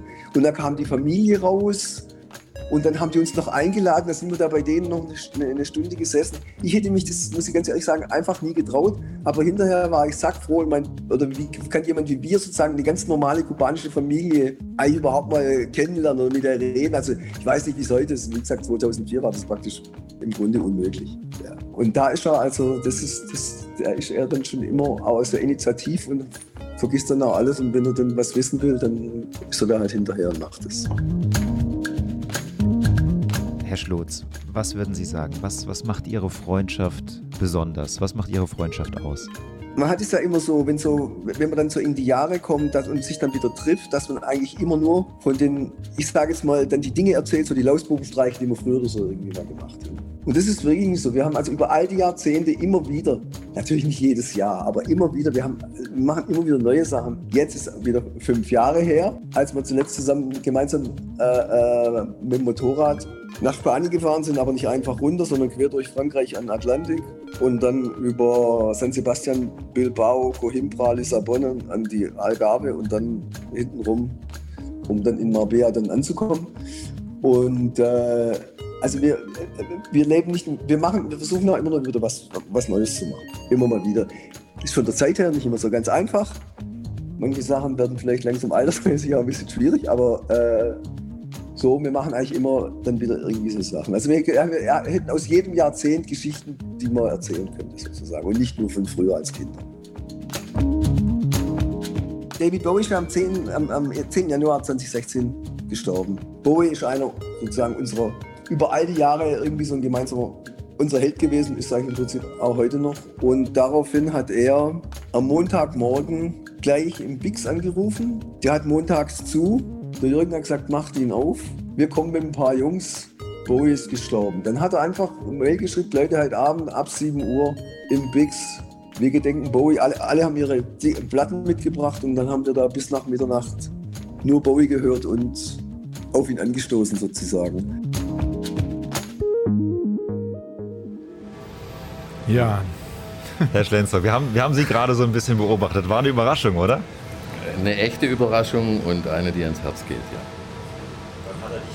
Das ist schon mal sehr, sehr, sehr, sehr gut. Ähm, soll ja auch immer so ein bisschen eine Überraschung sein. Sportlich attraktiv, liebt außergewöhnliche Klamotten, extrem unglaublich charmant, der arbeitet sich nicht ein, der fräst sich richtig rein. Das, das geht auch ganz gut runter, oder? Naja, wenn das dein bester Freund sagt, dann weiß er, wovon er redet. Und ähm, ja, ein bisschen übertrieben hat er schon, aber äh, er hat mich ganz gut beschrieben. Ja. Noch eine ganz kurze Nachfrage muss ich zu dieser Hose. Diese, also die scheint ja wirklich ein sehr, sehr prägendes, äh, prägendes Element gewesen sein. Ähm, die Vivian Westwood Hose, haben Sie die auch noch, oder? Ja. Also das ist nicht äh, Anekdote, sondern das ist tatsächlich so. Die liegt bei Ihnen zu Hause. Die, ist, die liegt Schrank bei mir zu Hause. Als Erinnerungsstück. Die, die hat, nee, nee, die kann ich ab und zu tragen. Ah. Ja. also da sind die, da, das sind die Seiten nicht aufgegangen. ist tatsächlich so, ja. Ich habe äh, eigentlich über die Jahrzehnte mein Gewicht gehalten. Das interessiert ja. jetzt eigentlich kein Mensch, aber wenn Sie schon fragen. Doch, das würde das, mich interessieren. Das ja. ist so und, ja. und, da achte ich auch drauf. Ja. Also sie passt noch, aber sie ist ja jetzt nicht unbedingt äh, topmodisch oder immer noch? Oder? Ja, Vivian Westwood ist völlig zeitlos. zeitlos. Ja. Die war schon immer verrückt und, und äh, ähm, sie, ich, ich, gehe heute, wenn ich in London bin, regelmäßig dort vorbei. Da muss man nicht immer was kaufen, aber man schaut sich das an und es ist einfach jedes Mal, ähm, da, man nimmt da was mit. Mhm. Jetzt ist sie leider tot, aber ähm, im Moment zumindest sieht es so aus, als wird ihr, ihr Erbe fortgesetzt in dem Stil. Jetzt haben wir in dem Gespräch, also wir haben jetzt nicht bewusst über Mode geredet, aber es, es kam einfach zur Sprache, dass Sie auch einfach ein Modeliebhaber sind. Ähm, wo, wo, kommt es her? Also es ging ja schon sehr, sehr früh los bei Ihnen. Wir haben es gehört, im Hoseneck wurde keine Hose gekauft, sondern äh, da hat Ihnen was anderes besonders gut gefallen. War das schon immer so, dass Sie gesagt haben, ich brauche irgendwie was, was Außergewöhnliches, oder?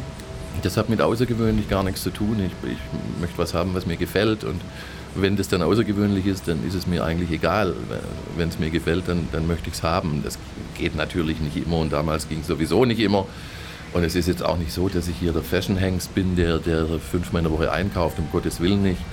Aber ich habe eine neue Lieblingsmarke seit vielleicht acht bis zehn Jahren. Das ist John Vavatos, wenn wir schon drüber sprechen. Klar. Und wenn Sie in London in den Shop gehen, dann äh, kommt Ihnen die feinste Rockmusik entgegen. Ähm, der, der Designer äh, hat eine enge Verbindung zum, zum Musikgeschäft. Ähm, Im Untergeschoss dieses Shops ist eine Bühne. Dort treten ab und zu mal irgend, ja, steht dann irgendwie mal Jeff Beck da, oder stand besser gesagt, der ist ja leider tot äh, seit ein paar Monaten. Und das passiert dort ja, relativ unspektakulär und nicht mit großen Einladungen, sondern es ist halt so. Und das Zeug von dem Typ äh, gefällt mir einfach und, und da bin ich dann anfällig, muss ich sagen. Ansonsten äh, schaue ich nicht nach Marken. Es ist mir relativ wurscht, was da drauf steht. es muss mir gefallen. Mhm. Aber ich glaube, jetzt haben wir auch genug über meine Eitelkeiten gesprochen. Ist, äh, naja gut, aber äh, man, man, da ist ja schon eine Verbindung. Also es gibt, äh, ist ja auch, Mode ist ja auch eine Kunstform. Also es ist ja jetzt nicht so, dass Mode äh, völlig im luftleeren Raum, das ist ja auch immer Ausdruck gesellschaftlicher Verhältnisse und gesellschaftlicher Situationen. Insofern so ganz Ah, da gibt es doch Verbindung, oder nicht? Ja, die gibt es schon. Es gibt, es gibt sie auch tatsächlich zur Musik, wie ich gerade schon sagte. Dieser, dieser John Vavatos hat eine enge Verbindung mhm. zu vielen Künstlern. Wir hatten Robert Plant auf dem Schlossplatz im Juli 22 ähm, und äh, Vavatos hatte eine Robert Plant-Reihe aufgelegt, eine kleine, und äh, hat da eine, eine, eine, Lederjacke gemacht. Und mhm. das hatte auf dem Schlossplatz, glaube ich, 34 Grad, aber ich trug diese Lederjacke, als er mir entgegenlief. Und dann guckt er mich an und sagt, Mensch, das hat ja doch einer gekauft. also es, es, gibt durchaus so, so, manche Verbindungen äh, dieser Art, die sind äh, oft zufällig. Aber ja, es hat was mit, mit Stil zu tun, es hat was, mit, hat was mit, mit Begeisterung zu tun. Mit Ästhetik. Mit Ästhetik und, und auch sein Ding zu machen. Also ich, ich mag Menschen, die nicht nach Marken durch die Gegend rennen, sondern die sich so kleiden, wie sie denken, dass es ihnen steht. Und meistens geht das dann auch auf. Mhm. Aber so wichtig, wie gesagt, ist es nicht. Ich würde gerne nochmal auf, auf den letzten Punkt in dem Gespräch nochmal ähm, zu sprechen kommen. David Bowie ist gestorben. Mhm. Und dann haben Sie sofort gesagt, okay, Bix, aufmachen, wir kommen. Können ja. Sie uns da nochmal so ein bisschen mitnehmen in die Situation? Wie, wie, war das, wie war dieser Abend? Naja, man muss eigentlich sagen, wie war das Wochenende? Am Freitag wurde sein letztes Album veröffentlicht. Ein Meisterwerk übrigens das aber schon sehr dunkel und, und sehr, ja, sehr tief ging. Und ich habe mir das natürlich sofort angehört und, und, und gekauft und ähm, äh, war tief beeindruckt. Und am Montagmorgen ähm, war ich auf, mache das Morgenmagazin an, David Bowie ist tot. Ähm, dann war zuerst mal Schicht im Schacht bei mir. War für mich unfassbar, dass dieser Mann praktisch noch seinen, seinen Abgang, wenn man das so sagen möchte, so gestaltet hat, dass dieses Album ähm, das Freitag veröffentlicht wurde, die, die Message war für seinen Abschied. Anders kann man das ja nicht verstehen und das war mit Sicherheit auch kein Zufall. Und das hat mich dann an dem Montagmorgen, das war ja nun auch kein großes Ding, ich bin einer der Partner im Big, mir gehört ein Stückchen an, an, an dem Jazzclub mit vielen anderen. Und ähm, ähm, das Telefon in die Hand genommen, habe hab Mails geschrieben an 20, 30 Freunde und Freundinnen und gesagt, heute Abend Bowie Party, wir müssen uns verabschieden. So war das. Und die sind dann auch direkt alle gekommen und. Äh, ja, ja, jetzt waren. Ich, ich habe jetzt nicht nach der Quote geschaut, aber nee, jeder, der aber konnte und Zeit hatte, war genau. da. Mhm. Ja. Äh, Bix, Grüße gehen raus. Mini Schulz war auch schon zu Gast im Podcast. Ähm, ganz genau. Ja, das sind so einschneidende Erlebnisse, die man dann wahrscheinlich nicht vergisst. Ne? Also das sind äh, äh, natürlich immer so Momente, wo man, wo man solche Bilder vor Augen hat. Wann war ich wo zu einem bestimmten mhm. Augenblick? Und äh, das muss ich jetzt mal, oute ich mich, äh, äh, outen, insofern, weil ich das mit den JS Open auch hatte. Äh, ich habe einen Moment erlebt, den, glaube ich, ganz, ganz viele Menschen in Erinnerung haben, die dabei waren und auch nicht vergessen werden, was da geschah. Und das war bei einem äh, Konzert mit Jamie Cullum. Aber das möchte ich jetzt gar nicht selber erzählen, sondern da möchte ich gerne wissen, wo Sie bei diesem Konzert waren, wo Sie genau gestanden und gesessen haben und was Sie gesehen haben und ob Sie es mal für uns beschreiben können, was da passiert ist. Ja, wir hatten ähm, doch einige Konzerte mit Jamie Cullum. Möglicherweise ja. meinen Sie, dass ähm, vom Regen dann irgendwann überflutete. Genau das. Ähm, das hat tatsächlich eine Geschichte, da haben wir was gemacht, was eigentlich fast unmöglich ist. Ja, immer diese, diese, diese Übertreibungen. Wir haben es ja gemacht, insofern war es möglich. Aber es war schlicht so, dass wir natürlich äh, wie jedes Jahr und jeden Tag während dem Festival den Wetterbericht sehr eng verfolgen. Wir haben Open-Air-Bühnen, die beiden Hauptbühnen sind Open-Air. Und es war ein schweres Wetter angesagt. Und äh, wir sind dann mit dem Deutschen Wetterdienst täglich, wenn solche äh, Unwetter drohen, stündlich im Kontakt, nicht täglich. Und es zeichnete sich ab, dass äh, diese schwere Gewitterfront spätestens um 10 über Stuttgart niedergeht ähm, zwischen 9 und 10. Ja. Äh, viel genauer konnte man ja, eben, nicht sagen. Das kann man ja nicht auf die Minute, ja, so das geht ja gar nicht. Ja. und dann haben wir tatsächlich äh, am, am, Morgen des Konzerts entschieden, dass wir eine Stunde vorverlegen. Dann haben wir die Medien informiert, haben über den SWR, unser Kooperationspartner, Medienpartner, äh, alle, alle Arten von, äh, von äh, Medien ähm, Verlautbarungen natürlich gespielt, logischerweise. Es ging, über, es ging online, es ging über unsere Website, es ging ebenso, dass es äh, über die Social Media ist, dass es die Menschen möglichst erreicht. Ähm, Künstler war fein, äh, war eh schon da. Und äh, dann haben wir das Konzert nicht, wie es eigentlich üblich ist, um 20.30 Uhr begonnen, sondern um 19.30 Uhr. Und um 21.30 Uhr war somit die Zwei-Stunden-Show eigentlich am Ende und dann begann der große Regen. Und den Rest erzählen Sie, weil Sie waren ja dort. dann begann der große Regen und dann passierte etwas Wundervolles. Also ich kann es nicht anders sagen. Es entstand ein Regenbogen. Und der entstand, ich gucke gerade drauf, äh, auf den Ehrenhofen aus Neue Schloss und der zog sich von, also wie gemalt, also so kitschig, dass man denkt, das kann eigentlich nicht sein. Von also direkt über dem neuen Schloss war dieser Regenbogen und Jamie Cullum fing an, in diesen Regen, es regnete ja immer noch, aber der Bogen war schon sichtbar, Singing in the Rain zu spielen. Und zwar so, also dass, dass alle Menschen, die das gesehen und erlebt hatten, eine Gänsehaut bekommen haben, ja. die einfach ausgetickt sind, weil das kann doch gar nicht sein, dass der Kerl jetzt sozusagen den Live-Wetterbericht so künstlerisch spielt. Und das muss ich Sie fragen, hat er das im Set gehabt eigentlich, das Stück? Nein. Nein. Das hat er tatsächlich aus der Situation heraus gemacht. Und das vergisst man einfach nicht mehr. Es war so großartig, wirklich großartig. Äh, und ich könnte mir vorstellen, auch er hat es nicht vergessen, oder? Also das, äh, wir, uns verbindet inzwischen durchaus eine Freundschaft. Mhm. Wir kennen uns so lange und so gut. Ähm, ich habe jahrelang gekämpft dafür, dass er hier antritt. Das am Anfang aus verschiedenen Gründen nicht funktioniert. Dann war er irgendwann da und dann kam er, ähm, kam er immer wieder. Äh, entstand etwas, mhm. das nennt er das Stuttgart Thing. Mhm. Äh, also die Stuttgart-Sache. Ähm, das ist seine eigene, seine eigene Wortkreation dafür. Er sagt, das ist unfassbar, was hier abläuft. Ich weiß überhaupt nicht, warum das so ist. Natürlich ist er ein, ein bekannter international, weltweit äh, wirkender Künstler, aber was sich hier in, in, Stuttgart mit ihm abspielt und wieder und wieder mit ihm abspielt, das hat er selbst so noch nicht erlebt. Und das ist tatsächlich eine Fanbase. Ich würde mal sagen, dass 80 Prozent der Menschen, die zu seinen Konzerten hier bei den Jazz Open gehen, sind immer dieselben. Mhm. Das ist äußerst ungewöhnlich. Ja. Ja, und ähm, er ist sowieso ein Künstler, der äh, geradezu die Inkarnation der, der DNA der Jazz Open, wenn ich es mal so etwas äh, mhm. überspitzt ausdrücken darf. Ähm, er, er, ist äh, auf der einen Seite ein Jazzmusiker, ist tief im Jazz verankert und zu Hause, auf der anderen Seite kann er wunderbare Popmusik machen. Er ist eine Rampensau.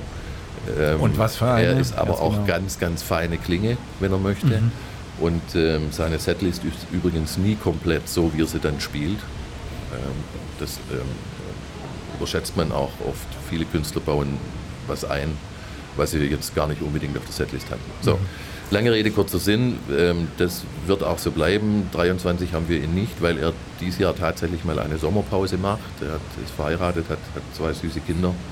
Und ähm, es sei ihm gegönnt, oder? Ähm, hat er gesagt, ich, ich brauche mal einen Break ja. im Sommer, weil er tourt sehr gerne zur Festivalsaison. Mhm. Das heißt aber mit 24 äh, können wir wieder mit ihm rechnen oder äh, ist das noch zu früh, um das fragen zu können? Weiß ich nicht.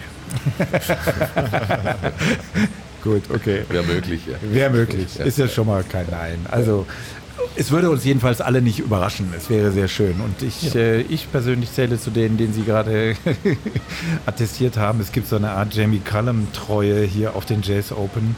Äh, und ich gucke dann immer, welcher Tag ist das, kann ich da und so. Mhm. Also es ist direkt der erste Griff ja, zum Kalender. Ja. Das ist, halt auch, ist halt auch schwierig für neue Fans da, ne? da nochmal so reinzusneaken, ne? also ein Plätzchen zu bekommen. Ja, oh Gott. Ja, ist in aller Regel oder? voll oder fast voll. Ja. Ähm, wir machen ja immer, und das ist übrigens ein wichtiges Element der Jazz Open, wir haben an jedem Abend auf der großen Bühne zwei Acts, oft auf Augenhöhe. Ähm, wir kriegen ab und zu ein bisschen Haue äh, zu, den, äh, zu den Ticketpreisen, weil eben auch ein Stehplatzticket im Zweifel 75 Euro kostet. Ja. Aber dafür bekomme ich halt drei, dreieinhalb Stunden Musik und zwar nicht irgendwas, sondern High Quality in diesem wunderbaren Umfeld äh, im Ehrenhof des Neuen Schlosses. Das kostet halt sein Geld. Ähm, wir sind ansonsten sehr darauf bedacht, dass wir die, die Ticketpreise so spreizen, dass wir möglichst viele Menschen äh, mitbekommen, wenn ich das mal so sagen darf, und, und auch vielen die Gelegenheit geben, herzukommen. Aber bei uns gibt es halt kein Stehplatzticket um 40 Euro, weil sich das für uns dann schlicht und edel nicht mehr rechnen nicht würde. Und dafür gibt es halt ähm, ähm, zwei Acts. Wir nennen das Co-Bill. Äh, Im Falle von Jamie schließt er immer ab, aber vor ihm war beispielsweise Nora Jones auf der Bühne, es war Joss Stone auf der Bühne, es große war Namen. Dr. John auf der Bühne, also wirklich große Namen. Ich kann mich noch erinnern, das war, glaube ich, sein erstes Mal sogar hier in Stuttgart. Äh, ich hatte vor ihm Dr. John gebucht. Das hat sich durch, eigentlich durch einen terminlichen Zufall ebenso ergeben lassen. Und wir lernten uns kennen und Jamie sagt zu mir, stimmt das, dass Dr. John vor mir spielt? und ich sagte, ja, das ist so. Er sagt, ja, das ist ja Wahnsinn. Kann ich ihn kennenlernen? und dann sind wir Backstage und dann habe ich die beiden zusammengebracht und ähm, die wollten fast nicht mehr auseinander. Ne? Die haben sich dann eine Stunde unterhalten und das waren auch ein, das sind so schöne Randerlebnisse, die, die eine Rolle spielen. Mhm. Mhm. Für mich zumindest. Wie Sie gerade sagen, also äh, durch Glück auch jemanden irgendwie dazu gebucht oder sowas, sowas zusammenzustellen, nicht so, so einen ganzen, ich sage so einen Festivalkalender, so eine ähm, Künstler und Künstlerin da zusammenzukriegen, ist natürlich, ich sage mal, eine eigene Wissenschaft ähm, für sich. Was mich total interessiert, wie hat sich das denn oder können Sie das einschätzen, wie sich das in den letzten Jahren entwickelt hat? Streaming-Plattformen werden immer größer. Ähm, viele Künstler verdienen natürlich auch ihr Geld, indem sie live unterwegs sind, live touren. Macht es das für Sie, ich sage es mal so in Anführungszeichen, ein bisschen einfacher, große Namen auch zu bekommen? Oder ist das, hat es damit eigentlich gar nichts zu tun? Ist ein komplexes Thema. Also wie Sie richtig sagen, ist, ist durch das Streaming-Geschäft äh, hat sich das Musikbusiness verändert. Das muss man klar sagen. Äh, das Live, der Live-Teil wird für die Künstler wichtiger. Das ist aber nur die halbe Wahrheit, weil ähm, erstens mal ähm, ist es im Grunde die, ich sag mal, die, die, die Creme auf dem Kaffee, die sich tatsächlich aussuchen kann, wo sie spielt und die auch richtig viel Geld verdient. Und im, ich nenne es jetzt mal Mittelfeld, ohne das mit der Qualität in Verbindung zu bringen, sondern ich rede von der Größe der Acts. Und die, die Größe eines Acts ist immer daran zu messen, wie viele Tickets traut man ihm zu, zu verkaufen beim eigenen Festival. Das ist einfach so. Das ist die Währung. Ja, das ist die Währung. Ja. Ansonsten mhm. bist du ganz schnell short und kippst hinten weg. So, und ähm, ja, dieses Live-Business hat, hat enorm an Bedeutung gewonnen. Ja, gleichzeitig gibt es immer mehr Festivals, die aus dem Boden schießen. Jetzt gehen die ersten gerade tatsächlich zurück und oder fallen aus oder werden aufgegeben. Ähm, ich habe es vorher schon mal gesagt, es ist kein einfaches Unterfangen, so ein Festival auf die Beine zu stellen. Es braucht Jahre, um da ähm, Break-Even zu haben.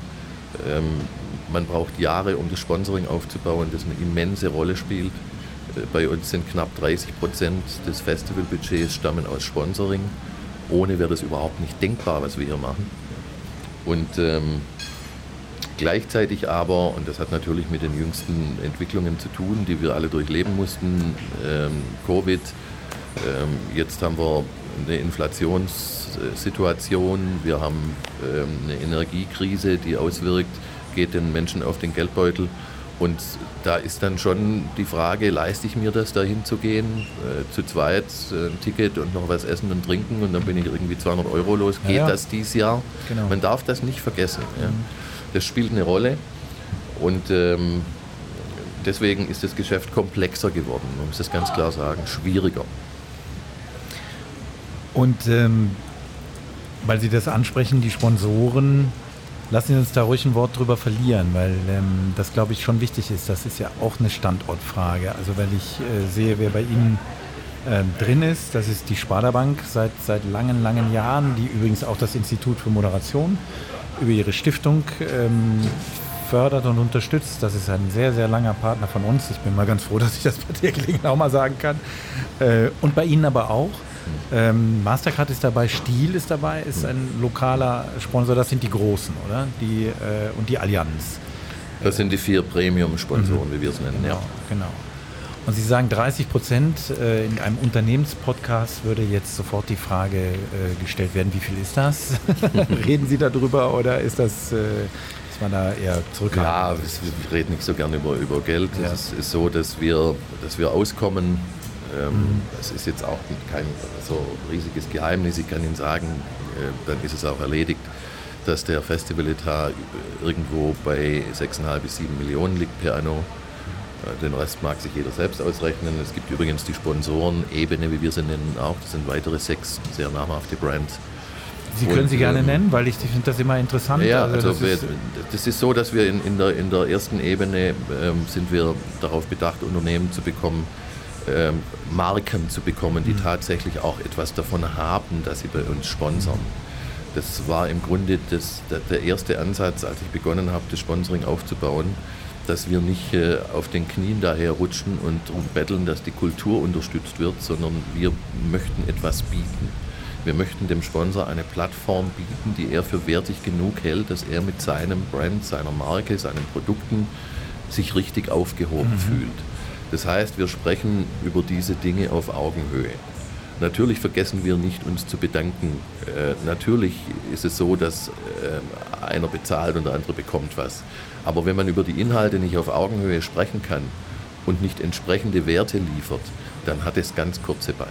Mhm. Ähm, und wie gesagt, diese zweite Ebene mit insgesamt äh, sechs Brands, das geht äh, von, von Lab über die Data Group, über Char, Char stellt uns im Übrigen als Energiehändler äh, klimaneutral. Da wird jedes Jahr gemessen, wie viel CO2-Ausstoß wir haben und dieser CO2-Ausstoß wird umgewandelt in ähm, äh, die, die, Wirkung von Gaskochern im Sudan. Das wirkt jetzt mhm. vielleicht ein bisschen abstrus, aber ist es überhaupt nicht abstrus.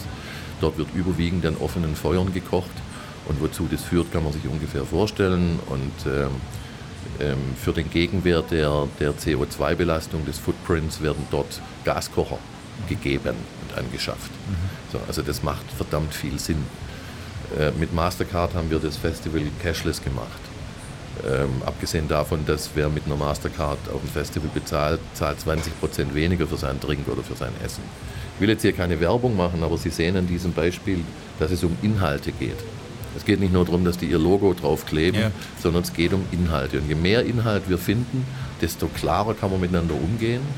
Und auch wenn ein ähm, Sponsoring mal ausläuft und zu Ende geht und man orientiert sich anders, dann kommt von uns kein böses Wort, weil wir in der Zeit, in der wir zusammen waren, äh, eben den Inhalt hatten. Mhm. Boss hat sich jetzt äh, abgewandt und äh, geht stark Richtung Sport, macht das wunderbare äh, Weißenhof-Tennisturnier. Gerade, genau. gerade fertig, ja, äh, gerade, gerade fertig geworden. Ich war dort hervorragend ja. aufgezogen, auch vom Sponsor. Mhm. Da gibt es nichts zu maulen. Ja? Die haben sich eben anders orientiert. Wir haben dafür einen anderen Partner gefunden für den frei werdenden Platz.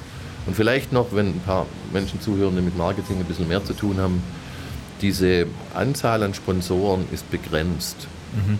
Und wir haben uns selbst diese Begrenzung auferlegt, mit reiflicher Überlegung. Weil je mehr du da drauf packst, desto mehr verwässert es für die mhm. einzelne Marke und für den einzelnen Wert. Die Sichtbarkeit muss immer noch da die, sein. Die, die, die Coverage auf Neudeutsch muss mhm. da sein, sonst äh, bekommst du irgendwann die Frage gestellt, äh, wie viel werden es denn noch und wo bleiben mhm. wir denn? Und deswegen haben wir insgesamt auf zehn Sponsoren begrenzt, vier oben, sechs unten. Meine ich nicht despektierlich. Nein, nein, aber und wenn einer rausgeht, dann sind wir in aller Regel in der Lage, den zu ersetzen auf beiden Ebenen. Und das ist gut so. Mhm. Aber würden Sie auch sagen, da hilft Ihnen auf jeden Fall Ihr, Ihr gesamter Hintergrund als Unternehmer? Ich meine, dieses eben nicht dieses äh, wir sind eine kulturelle Veranstaltung, dieses, wie Sie es gerade genannt haben, irgendwie auf Knien irgendwie ankommen, anbetteln quasi, dieses, sondern dieses Verhandeln auf Augenhöhe, das Herantreten ähm, an Sponsoren und auch diese Begrenzung. Das ist ja, das ist ja ein ganz klares Ziel dahinter. Ähm, das, das, hilft Ihnen wahrscheinlich ja, das sehr, oder? Das, das, hilft natürlich, keine Frage. Erstens bin ich ein paar Jahre auf dieser Erde, zweitens habe ich schon ein bisschen was bewegt und, und bin als Geschäftsmann nicht ganz unerfolgreich gewesen, wie heute auch. Ähm, man, man kennt den, den Talk, man weiß, wie auf der Gegenseite zumindest grob gedacht wird. Die letzten Details kennt man nicht. Und ich habe, glaube ich, ein ganz gutes Gespür dafür, was passen könnte zu uns, was eher schwieriger wäre. Und so dass wir, wir, wir machen da, wir gehen jetzt nicht ins Blinde und machen irgendwelche Marketing-Mails und schreiben 20 Brands an, Köse knicken. Wir gehen immer den persönlichen Weg und, und bahnen diese Ansprache an und dann haben wir eben auch Inhalte zu geben. Ich bin der tiefen Überzeugung, dass die Kultur so viel zu bieten hat, auch für die Wirtschaft und für die Industrie, ähm, dass sie sich nicht klein machen muss. Sie muss ihre Werte zeigen, sie muss die Werte entwickeln, ähm, tatsächlich auch, ich sag mal, essbar machen für die Partner aus der Wirtschaft. Und dann, dann haben, wir, ähm, haben wir verdammt viel zu bieten. Das ist wahrscheinlich für viele Kulturschaffende ähm, nicht so einfach. Das ist schwierig. Also das ist der Mann, ich höre bei Ihnen da tatsächlich das Unternehmergehen raus, weil Sie diese Wertigkeit erkennen und nicht falsch verstehen, kapitalisieren können. Also Sie wissen damit umzugehen. Und ich glaube, viele in der Kulturszene, denen fehlt dieses zweite Gehen. Das ist jetzt gar kein Vorwurf, sondern es ist mhm. mehr so ein Draufblick, mhm. ähm, dass vielleicht da so diese Partnerschaft nicht, dieses partnerschaftliche unternehmerische Denken nicht mit gleichzeitig vorhanden ist, oder? Ist das vielleicht das Problem? Das kann oder? ich schwer beurteilen. Mhm. Es ist sicherlich so, dass nicht in jeder Kultureinrichtung jetzt äh, Menschen sitzen, die, die damit gut umgehen können mhm. oder sich das trauen. Das sich das trauen, das ist vielleicht viel, das Richtige. Viel auch mit ja. Zutrauen zu tun, zu, als, genau. zu sich selbst. Zu sagen, mhm. ja, wir gehen darauf zu. Mhm. Ja. Ähm, ich kann nur jedem raten, tu, tu es, mach mhm. es. Oder jeder. Ähm, Zeiten sind ziemlich vorbei, dass man von außen angesprochen wird ja. und sagt, können wir da irgendwie mitmachen. Das kommt auch mal vor, aber man, man muss drum tun. Mhm. Und ähm, nochmal, die Kultur hat so viel zu bieten, dass wenn man es richtig konfiguriert, dann, dann kann man damit auch was mhm. aufbauen. Was Als ich das Festival begonnen habe ja. zu machen, wie das nur anführen darf, hatten wir einen Sponsor, einen. Mhm. Und der war auch noch Titelsponsor. So. Wie hieß das damals? Das weiß ich gar nicht mehr. Das war, war die äh, LBBW. Ach stimmt, ja genau. Mit, mit der BW Bank. Ja. Und das ist alles in Ordnung. Das war sehr, ja. sehr hoch ge gelitten damals und, und war alles gut soweit. Ähm, dann kam die Bankenkrise, dann hat sich der damalige CEO der Veranstaltung äh, gedacht, dass man das Geld nicht mehr ausgeben muss und dann hatten wir keinen Sponsor mehr. Aber auch keinen Titelsponsor mehr. Mhm. Und damit war mein Weg frei zu sagen, wir können das nicht nur von einer Marke abhängig machen, an der wir dann auch hängen und von der wir abhängig sind, ja. sondern wir müssen das breiter bauen. Und der Rest war jahrelange Arbeit und das äh, ja, ist einigermaßen erfolgreich. Ja. Muss man jetzt hier nicht übertreiben, aber es, es, ist eine wichtige Grundlage für das Festival. Naja, das ist ja die Strategie, die Sie sich vorgenommen haben, ist aufgegangen. Was dann äh, natürlich auch mit einem gewissen, mit einer ohne Risikobereitschaft natürlich nicht geht. Ja? Hatten Sie manchmal das Gefühl, wenn jetzt Sie haben Corona angesprochen, Ähm, wir kommen gleich nochmal auf die Größe personell. Das würde mich natürlich schon auch interessieren. Aber ähm, hatten Sie da nicht äh, Sorge, jetzt geht es den Bach runter? Naja, es wusste ja keiner während der Corona-Krise, wie es weitergeht. Ja. ja. begleitet uns das fünf Jahre, zehn Jahre, ein halbes Jahr? Ist es übertrieben? Ist es noch untertrieben dargestellt? Wir waren ja alle irgendwie im Nirvana. Ja. Und für die Kultur war das natürlich ein Hammer auf den Kopf. Ja. Das kann man, kann man nicht anders beschreiben. An der Stelle kann man ruhig auch mal sagen, dass, dass der deutsche Staat im Verhältnis zu, zu dem internationalen Vergleich verdammt viel getan hat für die Kultur. Mhm. Ja, man schimpft ja leicht und äh, ich will auch nicht sagen, dass das jeden jetzt äh, erreicht hat. Ja. Aber in der Summe der Dinge, die da ähm, abfedernd und helfend zur Verfügung gestellt wurde, kann man sich wirklich nicht beklagen. Mhm. In vielen anderen Nationen, ich vergleiche es jetzt vor allem mit europäischen, mhm. war das deutlich schwächer. Mhm. Deutlich schwächer. So. Ähm, ich muss ein bisschen zurückgehen. Wir haben am Anfang, äh, also ich stieg 2007 in die Geschichte ein, 8 eigentlich erst tatsächlich dann äh, verantwortlich. Und ähm, natürlich war der Ehrgeiz da, das äh, möglichst schnell größer zu machen und ausgeprägter zu gestalten. Und da habe ich dann durchaus auch ein bisschen overpaced, ähm, weil es eben nicht so schnell ging, wie ich mir das damals dachte. Dann muss man auch selbstkritisch sein. Aber ich habe es auch selbst bezahlt. Mhm. Ähm, jetzt bin ich kein reicher Mann, aber ich habe ein bisschen Hintergrund und, und, konnte es damals eben abfedern. Und ähm, ab 2011, im Grunde 12, begann das sich langsam zu tragen. Und so, dass ähm, investierte Gelder zurückkamen, war dann ab 16 fortfolgende. Es äh, gibt ja Leute, die laufen in dieser Stadt rum und sagen, der Schlendog, der verdient ja richtig Kohle. Ich schmunzle da leise in mich rein. Wenn mir es ums Geld gehen würde, würde ich die Zeit, die ich für die Opus und die Jazz Open aufbringe, anders anlegen. Das kann ich Ihnen versichern. Mhm. Aber es ist eine Herzenssache. Das ist meine Passion. Haben Sie sich am, Sie haben, haben ja gesagt, dass es dauert natürlich gerade, wenn man so ein, so ein Festival aufbaut. Ähm, Sie haben es gerade auch nochmal gesagt, das kostet erstmal sehr, sehr viel Geld, äh, bevor das irgendwas zurückbringt. Haben Sie sich als Geschäftsmann ähm, so ein, ich sage es mal, ein Zeitlimit gesetzt, sagen, okay, ich mache das jetzt fünf Jahre und dann gucken wir mal? Ähm, oder war das, ich sage es mal, wir haben ja gehört, großer Jazz-Fan, das ist eher auch so eine, die Leidenschaft, wo sie sagen, okay, nee, ich mache das auf jeden also, Fall weiter. Es war eher die Haltung zu sagen, ich ziehe das durch, ich mache da was draus, ähm, es dauere es kürzer oder länger, ich werde es durchziehen. Natürlich überlegt man sich auf der Wegstrecke zwischendrin auch mal, ob das jetzt die klügste aller Ideen war. Aber da es aus dieser Begeisterung eine Passion äh, getrieben ist, legt man sowieso nicht alles auf die Waagschale, was jetzt vielleicht wirtschaftlich oder pekuniär besser wäre oder schlechter wäre.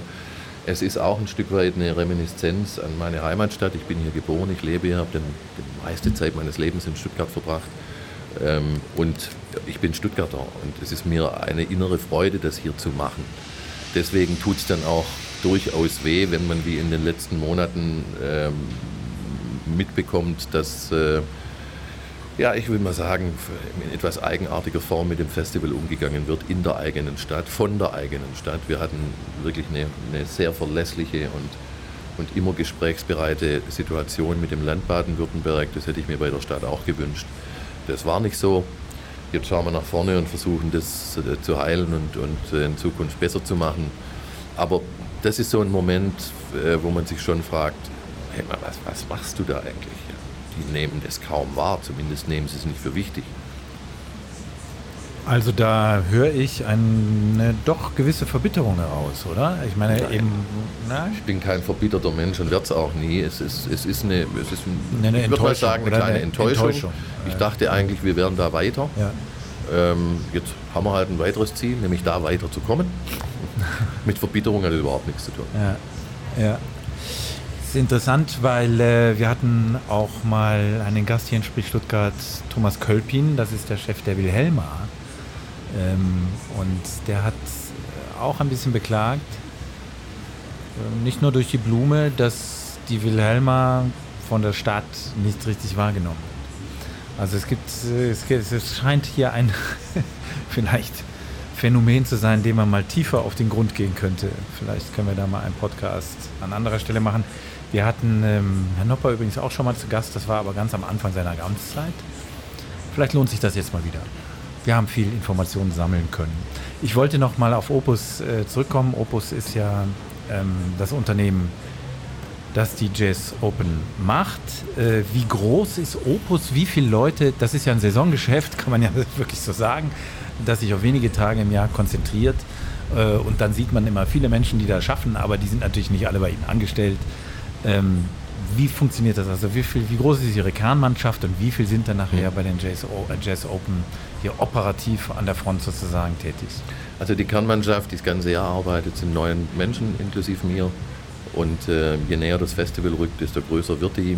Wird ergänzt über Freelancer, auch über Leute, die seit Jahren dann in den Vormonaten vor dem Festival zu uns kommen, bei uns arbeiten. Ähm, Im Moment sind wir sicherlich schon 12, 15 und wenn das Festival losgeht, dann werden daraus Dutzende und am Ende ein paar hundert. Mhm. Mhm. Und das vermengt sich ja dann, ähm, wir, wir, haben natürlich die, die Provider auf dem Venue, die sich um die Technik kümmern, äh, unsere eigenen Leute, äh, Security, dann kommen die Entourage der Künstler. Also manchmal renne ich Backstage da rum und weiß gar nicht mehr, wer zu wem gehört. Es gibt sich irgendwie wunderlicherweise immer wieder, aber da ist schon richtig Bohai. Was ich noch spannend fand, wir haben ja ganz am Anfang in der Vita mal ähm, drüber gesprochen oder ich habe so ein bisschen, ein bisschen erzählt, was Sie eigentlich alles machen. Ähm, wie viele Eisen Sie im Feuer haben, jetzt mit Opus, ähm, aber noch äh, viele andere. Wir haben über Fußball noch gar nicht gesprochen, dass Sie da beim Freundeskreis auch noch sind. das ähm, müssen wir aber unbedingt, das, das wollen wir nicht vergessen. Das können, das können wir gleich noch machen. Ähm, Ihr Tag hat ja auch nur 24 Stunden, sage ich mal. Der hm. ist wahrscheinlich sehr gut durchgetaktet, oder? Ja, ich versuche ihn nicht nur durchzutakten, äh, weil ich gerne Herr über meine Zeiten bin, äh, aber er ist gut gefüllt. Und äh, wie kriegen Sie es dann hin, dass eben sowas, äh, wie Herr Schlotz erzählt hat, auch mal, ich sage es mal, eine längere Kuba-Reise oder sind Motorradfahrer auch mal von hier bis nach Spanien über Portugal nach Marbella, ähm, das ist ja auch nicht in einer Woche gemacht, dass man, dass ja, man sich sowas mal rauszieht. Wenn man seine eigene Zeit nicht managen kann, dann kann man es mit Themen auch nicht. Also das, das muss schon drin sein. Ja, Sie haben ja vorher mein Geburtsdatum genannt, ohne es zu wiederholen. Ähm, ich war bei allem, was ich gemacht habe, meistens der Jüngste. Es hat sich jetzt lange gegeben, leider. Aber so ist halt. Ja. Ähm, ja, man muss vernünftig mit den, mit, mit den Zeiten umgehen. Wenn ich arbeite, arbeite ich hart und bin, glaube ich, ziemlich schnell. Äh, ich bin keiner, der sich jetzt tagelang auf einem Thema, äh, ich will nicht sagen ausruht, aber es von links nach rechts dreht und wieder zurück. Und dann, also Sie sind das, was man sagt, ein Macher. Also es geht Ihnen ja, darum, das meinetwegen, zu machen, wenn Sie so wollen, ja. Und äh, wenn, ein Thema nicht äußerst komplex ist, dann kann man es mit, mit vernünftigem Anpack und mit ein paar guten Leuten um sich herum, mit denen man natürlich auch spricht und diskutiert darüber, auch relativ zügig lösen. Am Ende muss es dann einer entscheiden. Klar, du entscheidest nie alles richtig, aber man sieht es ja dann auch im Ergebnis, was passiert. Insofern, ich bekomme meine Aktivitäten, danach haben Sie ja gefragt, äh, relativ gut unter einen Hut ähm, und ähm, ja, ich bekomme das hin.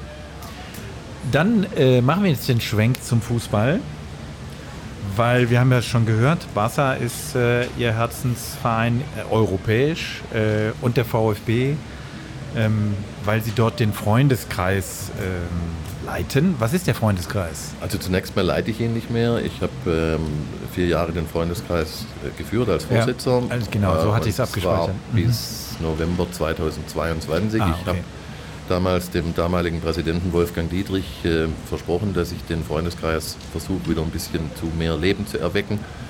Äh, und dass ich das vier Jahre machen werde, aber nicht länger. Und so kam es dann auch. Mhm. Was ist der Freundeskreis? Eine Institution, die inzwischen 44, 45 Jahre alt ist, damals gegründet wurde in Notzeiten, weil dem VfB Geld fehlte. Damals ging es natürlich noch um viel geringere Summen als heute. Und da haben ein paar wohlhabende Geschäftsleute immer mal wieder tatsächlich Cash, äh, Geld auf den Tisch gelegt in den, in den 70er Jahren, in der frühen Ära von Meyer Vorfelder. Und, und man hat damit konnte man auch mal einen Spieler holen und oder Krass, bei sich behalten. Das gar nicht mehr das kann man sich überhaupt nicht Da müssten heute wirklich Summen gelegt werden. Also, genau, das so ist es. Aber also. dieser Freundeskreis besteht aus rund 70 Mitgliedern, ähm, die ähm, alle, ich sag mal, in, entweder in der Wirtschaft oder in der Kultur oder im Sport einen gewissen Namen haben und oder etwas bewegen. Also wir haben da gern Macher drin, die tatsächlich auch helfen und sich da nicht nur breit sitzen. Und auch Macherinnen vermutlich. Natürlich. Sorry, wenn ich, wenn ich Ihnen immer ähm, in aller Regel vergesse, ich denke, Ist nicht, mitgedacht? ich denke nicht so. Ich habe noch nie in, in Gender-Unterschieden gedacht und ich konnte mir bis heute noch nicht wirklich angewöhnen, das innen immer anzuhängen. Innen in mir ist es tief drin, glauben Sie mir es. Ne? Also da, Bestimmt. hab ich, da hab ich, äh, bin ich vor mir rein und sauber. Ähm, ja, und, und dieser Freundeskreis hat auch ein Vereinsvermögen, das er in einem rollierenden Darstellen, das ist siebenstellig, in einem rollierenden Darlehen äh, dem VfB für die Jugendarbeit zur Verfügung stellt. Ah, okay. Das sind so die, grob gesagt, die Hintergründe. Und jetzt die, die Herzensgründe, also warum sind Sie, stehen Sie dem VfB so nah? Äh, weil Sie Stuttgarter sind, Punkt. Ist das so einfach? Das oder? ist so relativ einfach, ja. Ich bin auch Mitglied der Stuttgarter Kickers. Meine Familie war übrigens Aha. in der Wolle blau, wie man so schön sagt, und nicht rot. Und ich kann mich noch gut erinnern, als ich das erste Mal mit einer VfB-Fahne aus dem Stadion kam, da war ich glaube 10 oder 11, dann war ich hier auf dem Schlossplatz. Ich schaue auf diesen, auf, auf, auf diesen, diese Königstraße, waren damals noch Straßenbahnschienen, davor die Straßenbahn. Und da bin ich umgestiegen, um nach Möhringen zu fahren, wo meine Familie wohnte, also wo ich zu Hause war. Und dann stand meine Großmutter mütterlicherseits, als ich ausstieg am Einstieg und sah die VfB-Fahne. Bis ich zu Hause war, musste sich mein Vater eine viertelstündige Predigt anhören, wie es denn sein könne, dass der Bub jetzt mit der VfB-Fahne rumrennt. Das sei ja überhaupt nicht und, und so weiter und so fort. Ich glaube, manche sagen gerade zu Recht. Möglicherweise. ähm, ich bin Stuttgarter, ich bin Mitglied beider Clubs. Ähm, das ist mir beides am Herzen. Was die Blauen jetzt äh, gerade machen, ist von, von, von guter Qualität. Da ist Ruhe, äh, da wird gut gearbeitet und der Aufstieg kam jetzt Gott sei Dank. Ich beobachte das mit, mit, mit viel Freude und mit viel, mit viel Zuwendung. Und ähm, beim VfB ist es nicht anders. Ich gehöre auch nicht zu den Leuten, die entweder rot oder blau sind. Ich hielt es schon immer für Bullshit. Entschuldigung, es tut mir leid. Beide sind Stuttgarter Vereine. Die beste Zeit im, im tatsächlich guten Austausch miteinander war Meier Vorfelder und Dünwald Metzler. Beide blitzgescheite Männer, die gesagt haben, was sollen wir uns da ständig in die Wolle kriegen und, und da äh, Gräben graben, ist ja völliger Unsinn. Ähm, wir gehen miteinander um. Und das sehe ich ganz genauso. Heute wäre es schön, es wäre mehr der Fall. Ich wollte gerade sagen, also es ist natürlich jetzt, sagen wir mal, von den, von den Ligen ist man etwas auseinander. Es gab ja Zeiten, wo beide Vereine, sogar, sogar mal in der ersten Liga waren, da haben Sie sicher auch noch konkrete Erinnerungen, wie das war, äh, oder? Das kann ich Also Ihnen sagen. Ich habe eine sehr konkrete Erinnerung. Ich hatte bei beiden Vereinen auf der Haupttribüne die exakt gleiche Karte. Den gleichen Sitz. Echt? Aber es war Zufall? Ich, weiß, Nee, ich konnte das damals Ach so. über eine gute Verbindung so, so Ah, herleiten. okay. Und Einfacher zu ähm, merken. ja. Ähm, Das heißt, ich war jedes Wochenende praktisch im Stadion, Ja. einmal beim Blauen, einmal bei den Roten und das mit Freude. Ja. Inzwischen ist das, was die Stadionbesuche angeht, deutlich abgeklungen. Also ich kann es mir weder zeitlich leisten, noch habe ich das Interesse dran, jetzt 17 Heimspiele anzugucken. Aber ich habe meine Tickets. Aber manche sind natürlich auch besonders spannend, wie die Abstiegskämpfe vor, eigener, äh, vor, eigen, äh, vor, vor, vor dem eigenen Publikum. Das ist schon immer sehr besonders, oder? Also, Naja, es wäre besser, die hätten wir nicht, ja? Ja. die Abstiegskämpfe. Ich wollte gerade sagen, das ist auch im Plural. Ne? Also das ist, ähm, das, oh, das war ja wieder. Aber gut, aber damit sind wir eigentlich äh, wunderbar, eine wunderbare Überleitung zu unserem letzten Element in diesem Podcast. Sprich Stuttgart. Fragebogen. Und das haben wir natürlich traditionell immer wieder am Schluss dieses Podcasts. Martin, und möchtest du eröffnen? Genau, Sie sind äh, viel unterwegs. Sie waren sehr, sehr viel unterwegs. Ähm, wenn Sie wieder nach Stuttgart kommen, wir, wir spielen einfach mal dieses Bild durch. Sie sehen den Fernsehturm ähm, und dann geht es den Kessel runter. Was macht das mit Ihnen? Wie fühlen Sie sich dann? Ich fühle mich zu Hause. Das ist äh, ein, ein Gefühl von Heimat, das äh, mit zunehmendem Alter sich tatsächlich auch vertieft. Ähm, ich muss nicht 365 Tage in der Woche äh, im, im Jahr in Stuttgart sein, bin ich auch nicht. Ich habe eine zweite Heimat in, in Andalusien, da bin ich sehr gerne. Aber Stuttgart ist meine Heimat. Also es macht mir einfach Freude, es geht mir nahe, wieder nach Hause zu kommen. Jetzt haben Sie vorhin die äh, Straßenbahn hier auf der Königstraße schon erwähnt. Das ist immer eine ganz spannende Frage an Stuttgarterinnen und Stuttgarter, die hier tatsächlich aufgewachsen sind. Wann ist, ist Ihnen das erste Mal bewusst geworden, ah, das ist Stuttgart? Gibt es da so einen, Schlüsselerlebnis oder sowas? Das äh, müssen wahrscheinlich ein bisschen wühlen in der Erinnerung und in der eigenen Kindheit, aber dass das vielleicht so also Stuttgart ist eine Autostadt, so wird sie auch wahrgenommen international. Also war sehr viel unterwegs auf der Welt und bin es noch. Und wenn ich dann Stuttgart sage, dann sagt jeder Erste sagt Daimler, jeder Zweite sagt Porsche und, jeder Fünfte sagt dann noch Bosch. Und dann, so. Das ist so und so habe ich Stuttgart auch wahrgenommen. Ähm, die, die, topografische Schönheit Stuttgarts habe ich mit der Zeit entdeckt. Das siehst du als Kind nicht. Das ist ja normal, wenn du drin aufwächst. Aber Klar. wenn du viel anderes siehst, dann siehst du, wie schön diese Stadt ist. Ähm, was ich auch ähm, entdeckt habe, leider über die Jahre, ist, dass sich diese Stadt zu schlecht vermarktet. Sie ähm, hat sich teilweise sogar selbst beschädigt. Wenn ich an die Feinstaubdiskussionen denke, dann war das für mich abenteuerlich. Und dabei geht es nicht darum, Feinstaub zu vermeiden. Natürlich, und die getroffenen Maßnahmen sind auch richtig. Nur, dass ich dazu vier Jahre lang die eigene Stadt äh, beschädige in, in, der, in der Wahrnehmung, vor allem in der überregionalen Wahrnehmung, das muss nicht sein. Ansonsten sind wir halt so ein bisschen understatementle unterwegs. Ja? Also wir, wir, wir könnten viel mehr äh, machen und zeigen und bewegen, äh, vor allem in der gesellschaftlichen Wahrnehmung. Was hier unternehmerisch geleistet wird, ist, ist absolut erste Klasse. Aber die, die Darstellung der Stadt nach außen, aus meiner Sicht, kann besser sein. Aber ist das nicht auch ein bisschen Teil der Tugend? Also dass man eben sagt, äh ja, wir haben hier feine Wirtschaft, wir machen super Sachen, aber groß reden drüber, das ist nicht so unser Ding.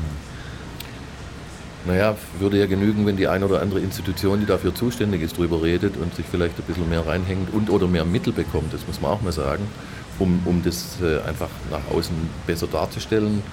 Ich habe mit, mit Leuten gesprochen, die vor drei, vier Jahren ähm, sich überlegt haben, aus Hamburg oder woher auch immer nach Stuttgart zu ziehen und wo die Frau ihr Veto eingelegt hat, weil die gesagt hat, da ist die Luft so schlecht. Ja.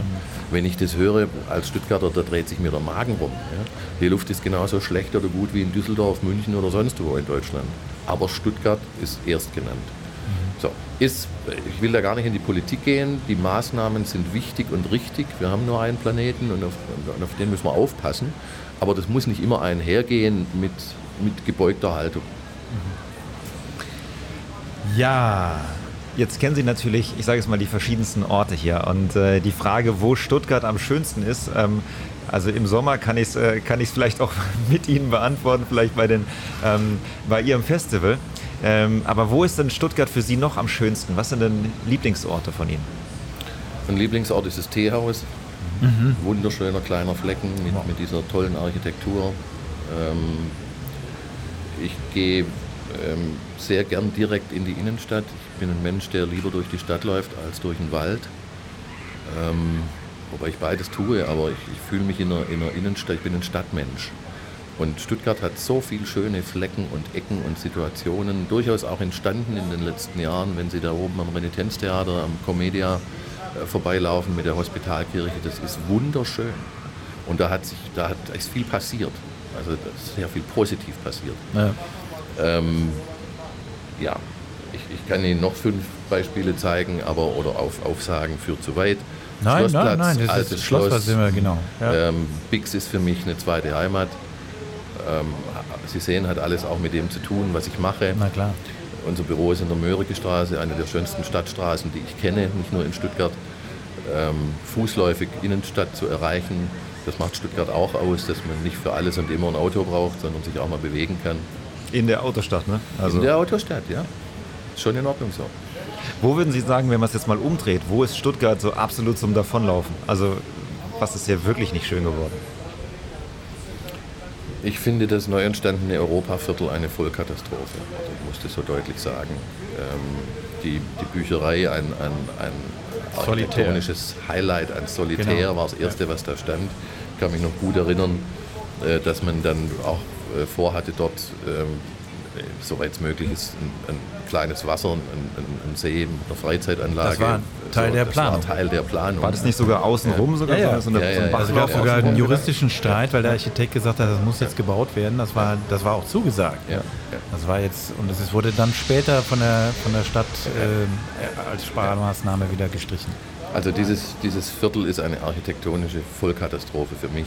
Ähm, tut mir leid, muss ich, muss ich so klar sagen. Und da ging eine Jahrhundertchance flöten, weil das mitten in der Stadt so ein Brachlandareal bebauen zu können und entwickeln zu können, ist ja eine, eine Chance, die kaum eine Großstadt hat. Und wir haben nicht wirklich was daraus gemacht. Äh, wir machen was mit dem Bahnhof, das hat meine Unterstützung. Ähm, ich bin der klaren Meinung, dass äh, das gebaut werden muss. Man kann nicht immer nur sagen, dass wir ähm, nachhaltiger leben müssen, ähm, aber gleichzeitig alles, was Schiene angeht, verteufeln. Äh, das eine gehört zum anderen. Und wenn das jetzt endlich fertig gebaut ist in zwei, drei Jahren, dann freue ich mich als Stuttgarter sehr. Und dann gibt es vielleicht auch die Chance, dass, äh, dass, dass die Geschichte Europaviertel vielleicht nochmal neu aufgerollt gerollt wird. Ähm, das Rosenstein-Quartier äh, scheint ja doch in eine andere Richtung zu laufen. Also vielleicht ist noch nicht alles verloren. Wir werden sehen. Ist auf jeden Fall sehr, sehr spannend. Ja, mit wem? In Stuttgart ist jetzt ist immer schwierig, äh, weil Sie mit vielen Leuten im Gespräch sind. Aber mit wem in Stuttgart würden Sie denn gerne mal ins Gespräch kommen? Da muss ich wirklich nachdenken, weil die Leute, mit denen ich ins Gespräch kommen möchte, mit denen komme ich in aller Regel ins Gespräch. Das, das, soll jetzt nicht irgendwie arrogant klingen. Nee, nee, das ist schon klar. Ähm, aber in, in, in, in Stuttgart ähm, fällt mir da ehrlich gesagt jetzt niemand ein. Schöne Frage ist auch immer die Frage nach der Kehrwoche. Was macht denn Kehrwoche mit Ihnen und wann haben Sie das letzte Mal Kehrwoche gemacht? Was macht die Kehrwoche mit mir? Mit mir eigentlich gar nichts, ehrlich gesagt, weil es gibt jemanden, der sich da im Haushalt darum kümmert. Ähm, ja, Punkt. Ansonsten fällt mir Harald Schmidt ein, der die Kehrwoche ja dann irgendwie vor 20 Jahren in seiner Sendung mal auseinandergenommen hat. Fand ich ganz witzig. Ich glaube nicht, dass in Düsseldorf die Straße nicht gefegt wird. Also auch hier kann ich den riesigen Unterschied nicht erkennen. Aber okay, ist halt ein Klischee. Was ja, das haben Sie schon gesagt. Äh, ah, das ist aber interessant. Mobilität in Stuttgart heißt für mich Pünktchen, Pünktchen, Pünktchen. Jetzt können Sie ausholen. Und die Glocken läuten dazu. Mobilität in Stuttgart heißt für mich, wie gerade schon gesagt, dass man viel fußläufig machen kann. Mobilität heißt auch, dass man ähm, danach schauen muss, dass sich die, die, die, die, Verkehrsmedien untereinander verstehen und dass man das vernünftig plant. Ich rede von Radfahrern, mit Autofahrern, mit meinetwegen auch noch Rollern, wobei ich da eine eigene Meinung habe, weil das sind Todesgeräte. Sie meinen diese ähm, kleinen Leim-Dinger? Ja, die Dinger, die dann 30 Kilometer laufen und, und wenn du über den Lenker fliegst, dann äh, gute Nacht um sechs. Ja. ja. Also, äh, anyway, jeder wie er möchte. Ähm, das, Mobilität heißt für mich, den Verkehr im Fluss zu halten. Mhm. Und zwar mit allen Verkehrsteilnehmern. Natürlich auch mit den Fußgängern. Mhm. Das klappt nicht immer gut, hat sicherlich auch topografische Gründe, ist nicht einfach in dieser Stadt. Der Platz fehlt. Ähm, man muss darauf achten, dass man die Innenstadt nicht veröden lässt, indem gar keiner mehr reinfahren äh, darf. Man muss nicht immer mit dem Auto, aber irgendwie muss man halt hinkommen. Und ähm, der, der, Einzelhandel ähm, sollte gestützt werden in dieser Stadt. Mhm. Haben Sie das Gefühl, genau, dass das äh, so in dieser oder dass sich die Innenstadt da verändert, weil Sie den Einzelhandel ansprechen? Naja, das tut er sich bundesweit und, und, und mhm. international. Also die, die, die großen Innenstadtnamen der alteingeführten Geschäfte, die es noch vor 20 Jahren gab, da haben sie jetzt vielleicht noch die Hälfte, wenn es gut geht. Und äh, die Flächen gehen dann über an Ketten, die, die bundesweit oder international agieren. Das ist für eine Innenstadt keine gute Nachricht, ist aber auch nicht unbedingt aufzuhalten. Mhm. Ähm, ich, ich versuche immer, so kaufe ich auch ein, den Einzelhandel zu unterstützen und nicht äh, große Ketten. Ja. Das ist so schön, weil Sie das Hoseneck angesprochen haben. das sind auch so, so Triggerworte für manche Leute. Ja, da gibt es noch mehr. Also Tritschler haben wir ja noch, ja. aber es sind so diese ganzen Geschäfte, die es ja zum großen Teil schon gar nicht mehr gibt. Ja, ja leider. Wie sieht denn für Sie ein perfekter Abend in Stuttgart aus? Hm. wenn nicht Jazz Open sind. Wenn, wenn genau, Jazz Open. Wenn, wenn nicht Jazz Open. der Einschränkung, sonst, genau. sonst wissen wir es. Perfekter Abend in Stuttgart ist im Sommer oder Frühsommer bei schönem Wetter auf einer der wunderbaren Restaurantterrassen zu sitzen, ob das im Oci ist oder im Comedia. Ähm, danach im Bix vorbeizuschauen, eine Stunde guten Jazz zu hören, dort noch einen Absacker zu nehmen und dann nach Hause zu laufen. Das klingt, das klingt gut. Wir haben übrigens, Martin, das Line-up äh, in diesem Jahr noch nicht einmal oder immer nur so ein bisschen erwähnt. Sollen wir das noch, wollen Sie das ab noch und zu hast du es mal eingeflochten. Ja, habe ich. Also, Fola Dada habe ich. Gut, das ist. Aber sollen wir noch ein paar. Machen Sie mal ein bisschen Name-Dropping, so viel Zeit muss sein. Also ich Ähm, verkaufe jetzt hier keine Tickets, sondern nee. mir geht es um den Inhalt. Wir Genau. haben äh, im Alten Schloss ein, ein sehr äh, interessantes und ausgewogenes Programm, das stark vom Jazz diktiert wird. Wir haben Snarky, äh, Snarky Puppy vorher besprochen. Ja. Wir haben die grenzgeniale Meute verpflichtet, das erste Mal übrigens Da beide Konzerte. Tickets geholt. Ja, da sind sie gut dran, weil es gibt nicht eins mehr. Ja. Beide Konzerte übrigens stehend im, im äh, Parkett, nicht wie sonst bestuhlt.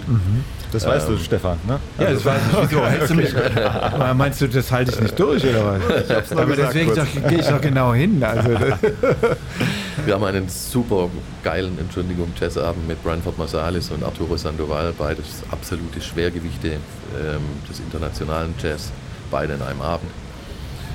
Äh, ja, wir können gerade so weitermachen. Wir haben Grace Jones, ich habe sie das letzte Mal 2009 gesehen, eine denkwürdige Begegnung, weil die dauerte bis morgens um fünf.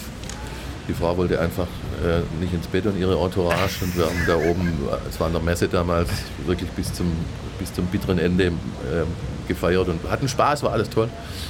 Ähm, und das muss man ja dazu sagen, Grace Jones ist jetzt nicht 25, ja? Also nicht Nein, mehr nicht 25. wirklich. War sie auch damals nicht.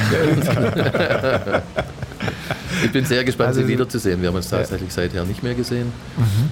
Ähm, wir haben, ähm, da ist dann tatsächlich ein Stück ähm, Kindheitstraum auch äh, wahr geworden. Die Purple auf dem Schlossplatz, Ja. äh, freue ich mich sehr drauf. Ich habe Ian Gillen und, und Roger Glover noch nie, nie getroffen. Freue mich sehr drauf. Ja, ähm, eigentlich Also so. freue ich mich vor allem auf das Festival im Ganzen. Es geht gar nicht so sehr um einzelne Acts. Ich versuche jeden Abend übrigens auf jeder Bühne was mitzukriegen. Das heißt, ich fahre dann tatsächlich, oder in dem Fall wird sogar gefahren von Bühne A nach Bühne B, wenn gleichzeitig gespielt wird. Weil wenn ich zur Sparta-Welt gehe, dann geht das halt laufend nicht von, vom Ja, dann alten ist Schloss, sonst ist das Konzert vorbei. ist die Zeit, Zeit um, So. ja. ja. Aber ich versuche jede Bühne kurz, zumindest kurz zu erleben. Und ähm, das, wenn, wenn man das Festival kuratiert, dann ist das einfach auch ein sehr schönes Gefühl, dann zumindest mal, wenn es nur 20 Minuten sind, von Einfach dem Konzert Stimmung. mitzuerleben, die Stimmung Ja. mitzubekommen, zu sehen, wie die, wie die Leute damit umgehen oder mitgehen. Ähm, das ist mir wichtig. Und dann. Und dann auch kurz zum Fan zu werden, oder? Wieder diesen, diesen Switch Ja, zu machen. natürlich. Das ist doch, darum geht es dann. Ne? Also ich bin, da, da halte ich auch gar nicht hinterm Berg. Ich bin immer noch Fan. Ja, ich liebe es, wenn das Konzert beginnt und es ist eine gute Performance. Ich merke auch viel eher wie früher, wenn sie vielleicht mittelgut ist, wenn man das natürlich über die Jahre schon aufnimmt. Aber natürlich bin ich auch Fan, sonst dürfte ich das gar nicht machen. Wie weit, äh, wir, schweifen ein bisschen ab, aber weil mich das noch interessiert, äh, wie weit planen Sie eigentlich im Voraus? Also weil wir jetzt ja über 24 haben wir gesprochen, da gab es die Diskussion und da waren Sie ja schon ziemlich sehr konkret in der Planung, aber ist, sind Sie schon für 25, 26 dran? Oder? Mit einzelnen Acts ja. Das hängt sehr vom Act ab. ja. Und in aller Regel geht die Planung anderthalb bis zwei Jahre vorher los. Ähm, das müssen sich kaskadisch vorstellen. Sie fangen immer auf der großen Bühne an. Die großen Namen müssen Sie zuerst buchen, weil das ist das Gerippe. Und je kleiner die Bühne wird und oder der Künstler, und ich meine das nicht despektierlich, um Gottes Willen, also es geht immer um, auch um die wirtschaftliche Auswirkung, äh, desto ähm, länger geht es dann ins Jahr. Und für manche Namen äh, ist es einfach so, dass ich, ähm, ich war fünf Jahre hinter Van Morrison her, irgendwann hatte ich ihn halt und inzwischen war er das dritte Mal da. Ja. Und es gibt Namen, hinter denen bin ich her und ich hatte sie noch nicht. Also es ist, äh, nicht so, dass das ein Wunschkonzert ist und jetzt alles Aber wenn Sie dann Van Morrison haben, ist es dann leichter, le- andere Leute zu finden, äh, die vielleicht noch zweifeln oder dass das so als da geht's, Zugpferde... da geht es nicht mehr um nicht Zweifeln. Es geht Okay. nicht, nicht mehr darum, dass sie sagen, ja, Stuttgart ist zu klein, wollen wir spielen oder so. Ja. Nein, es geht darum, äh, wer kommt über den Teich und wer spielt welche Größe an Venues. Mhm. Also ich gebe Ihnen ein Beispiel. Ich bin seit vielen, vielen Jahren dabei, John Mayer zu uns zu holen. Hat bisher nicht geklappt. Ich kann auch nicht sagen, ob es irgendwann klappen wird, weil der Mann halt im Sommer in die US tourt. Ah, okay. Dann kommt man, dann kommen Und Sie dann gar nicht kommt rein. Der halt nicht über den Teich. Ja, Wenn er über okay. den Teich kommt im Sommer, dann bin ich mir sicher, dass wir eine gute Karte haben, weil ich auch mit seinem Agenten im, im diesbezüglichen Mhm. Austausch bin. Nur wenn der im Sommer nicht rüberkommt, dann ist halt nicht. Ja. So. Und das ist übrigens noch ein letzter Punkt zu dieser Verschiebung 2024. Das ging vorher ein bisschen unter. Wir sind nun so spät im Juli, dass wir manche Namen bei Nature nicht mehr bekommen, weil die einfach zu diesem Zeitpunkt nicht mehr in Mitteleuropa sind. Ja. Das muss man klar sehen. Da schließt sich ein bisschen der Kreis. Ja, und dann haben wir immer noch die absolut letzte und ultimative Frage. Und die lautet: Sprich, Stuttgart äh, plant eine Stuttgart-Soap. Wie würden Sie denn sagen, wie heißt der Titel? Können Sie mir ein bisschen was zum Inhalt sagen? Ne, den dürfen Sie selber. Sie, Sie sind, dürfen Ihre das eigene, auch. Sie sind jetzt der eigene Autor. Sie, Sie Okay, können. okay, okay, okay. ähm, mit einem Anglizismus würde ich sagen, go ahead, ähm, aufs Schwäbische runter, runtergebrochen, lass uns Gas geben. Sprich Stuttgart. Der Podcast für und über Stuttgart. Infos unter www.sprichstuttgart.de. Folgen auf Instagram oder LinkedIn. Feedback oder Gästevorschläge bitte an hallo@sprichstuttgart.de. Sprich Stuttgart, der Podcast für und über Stuttgart.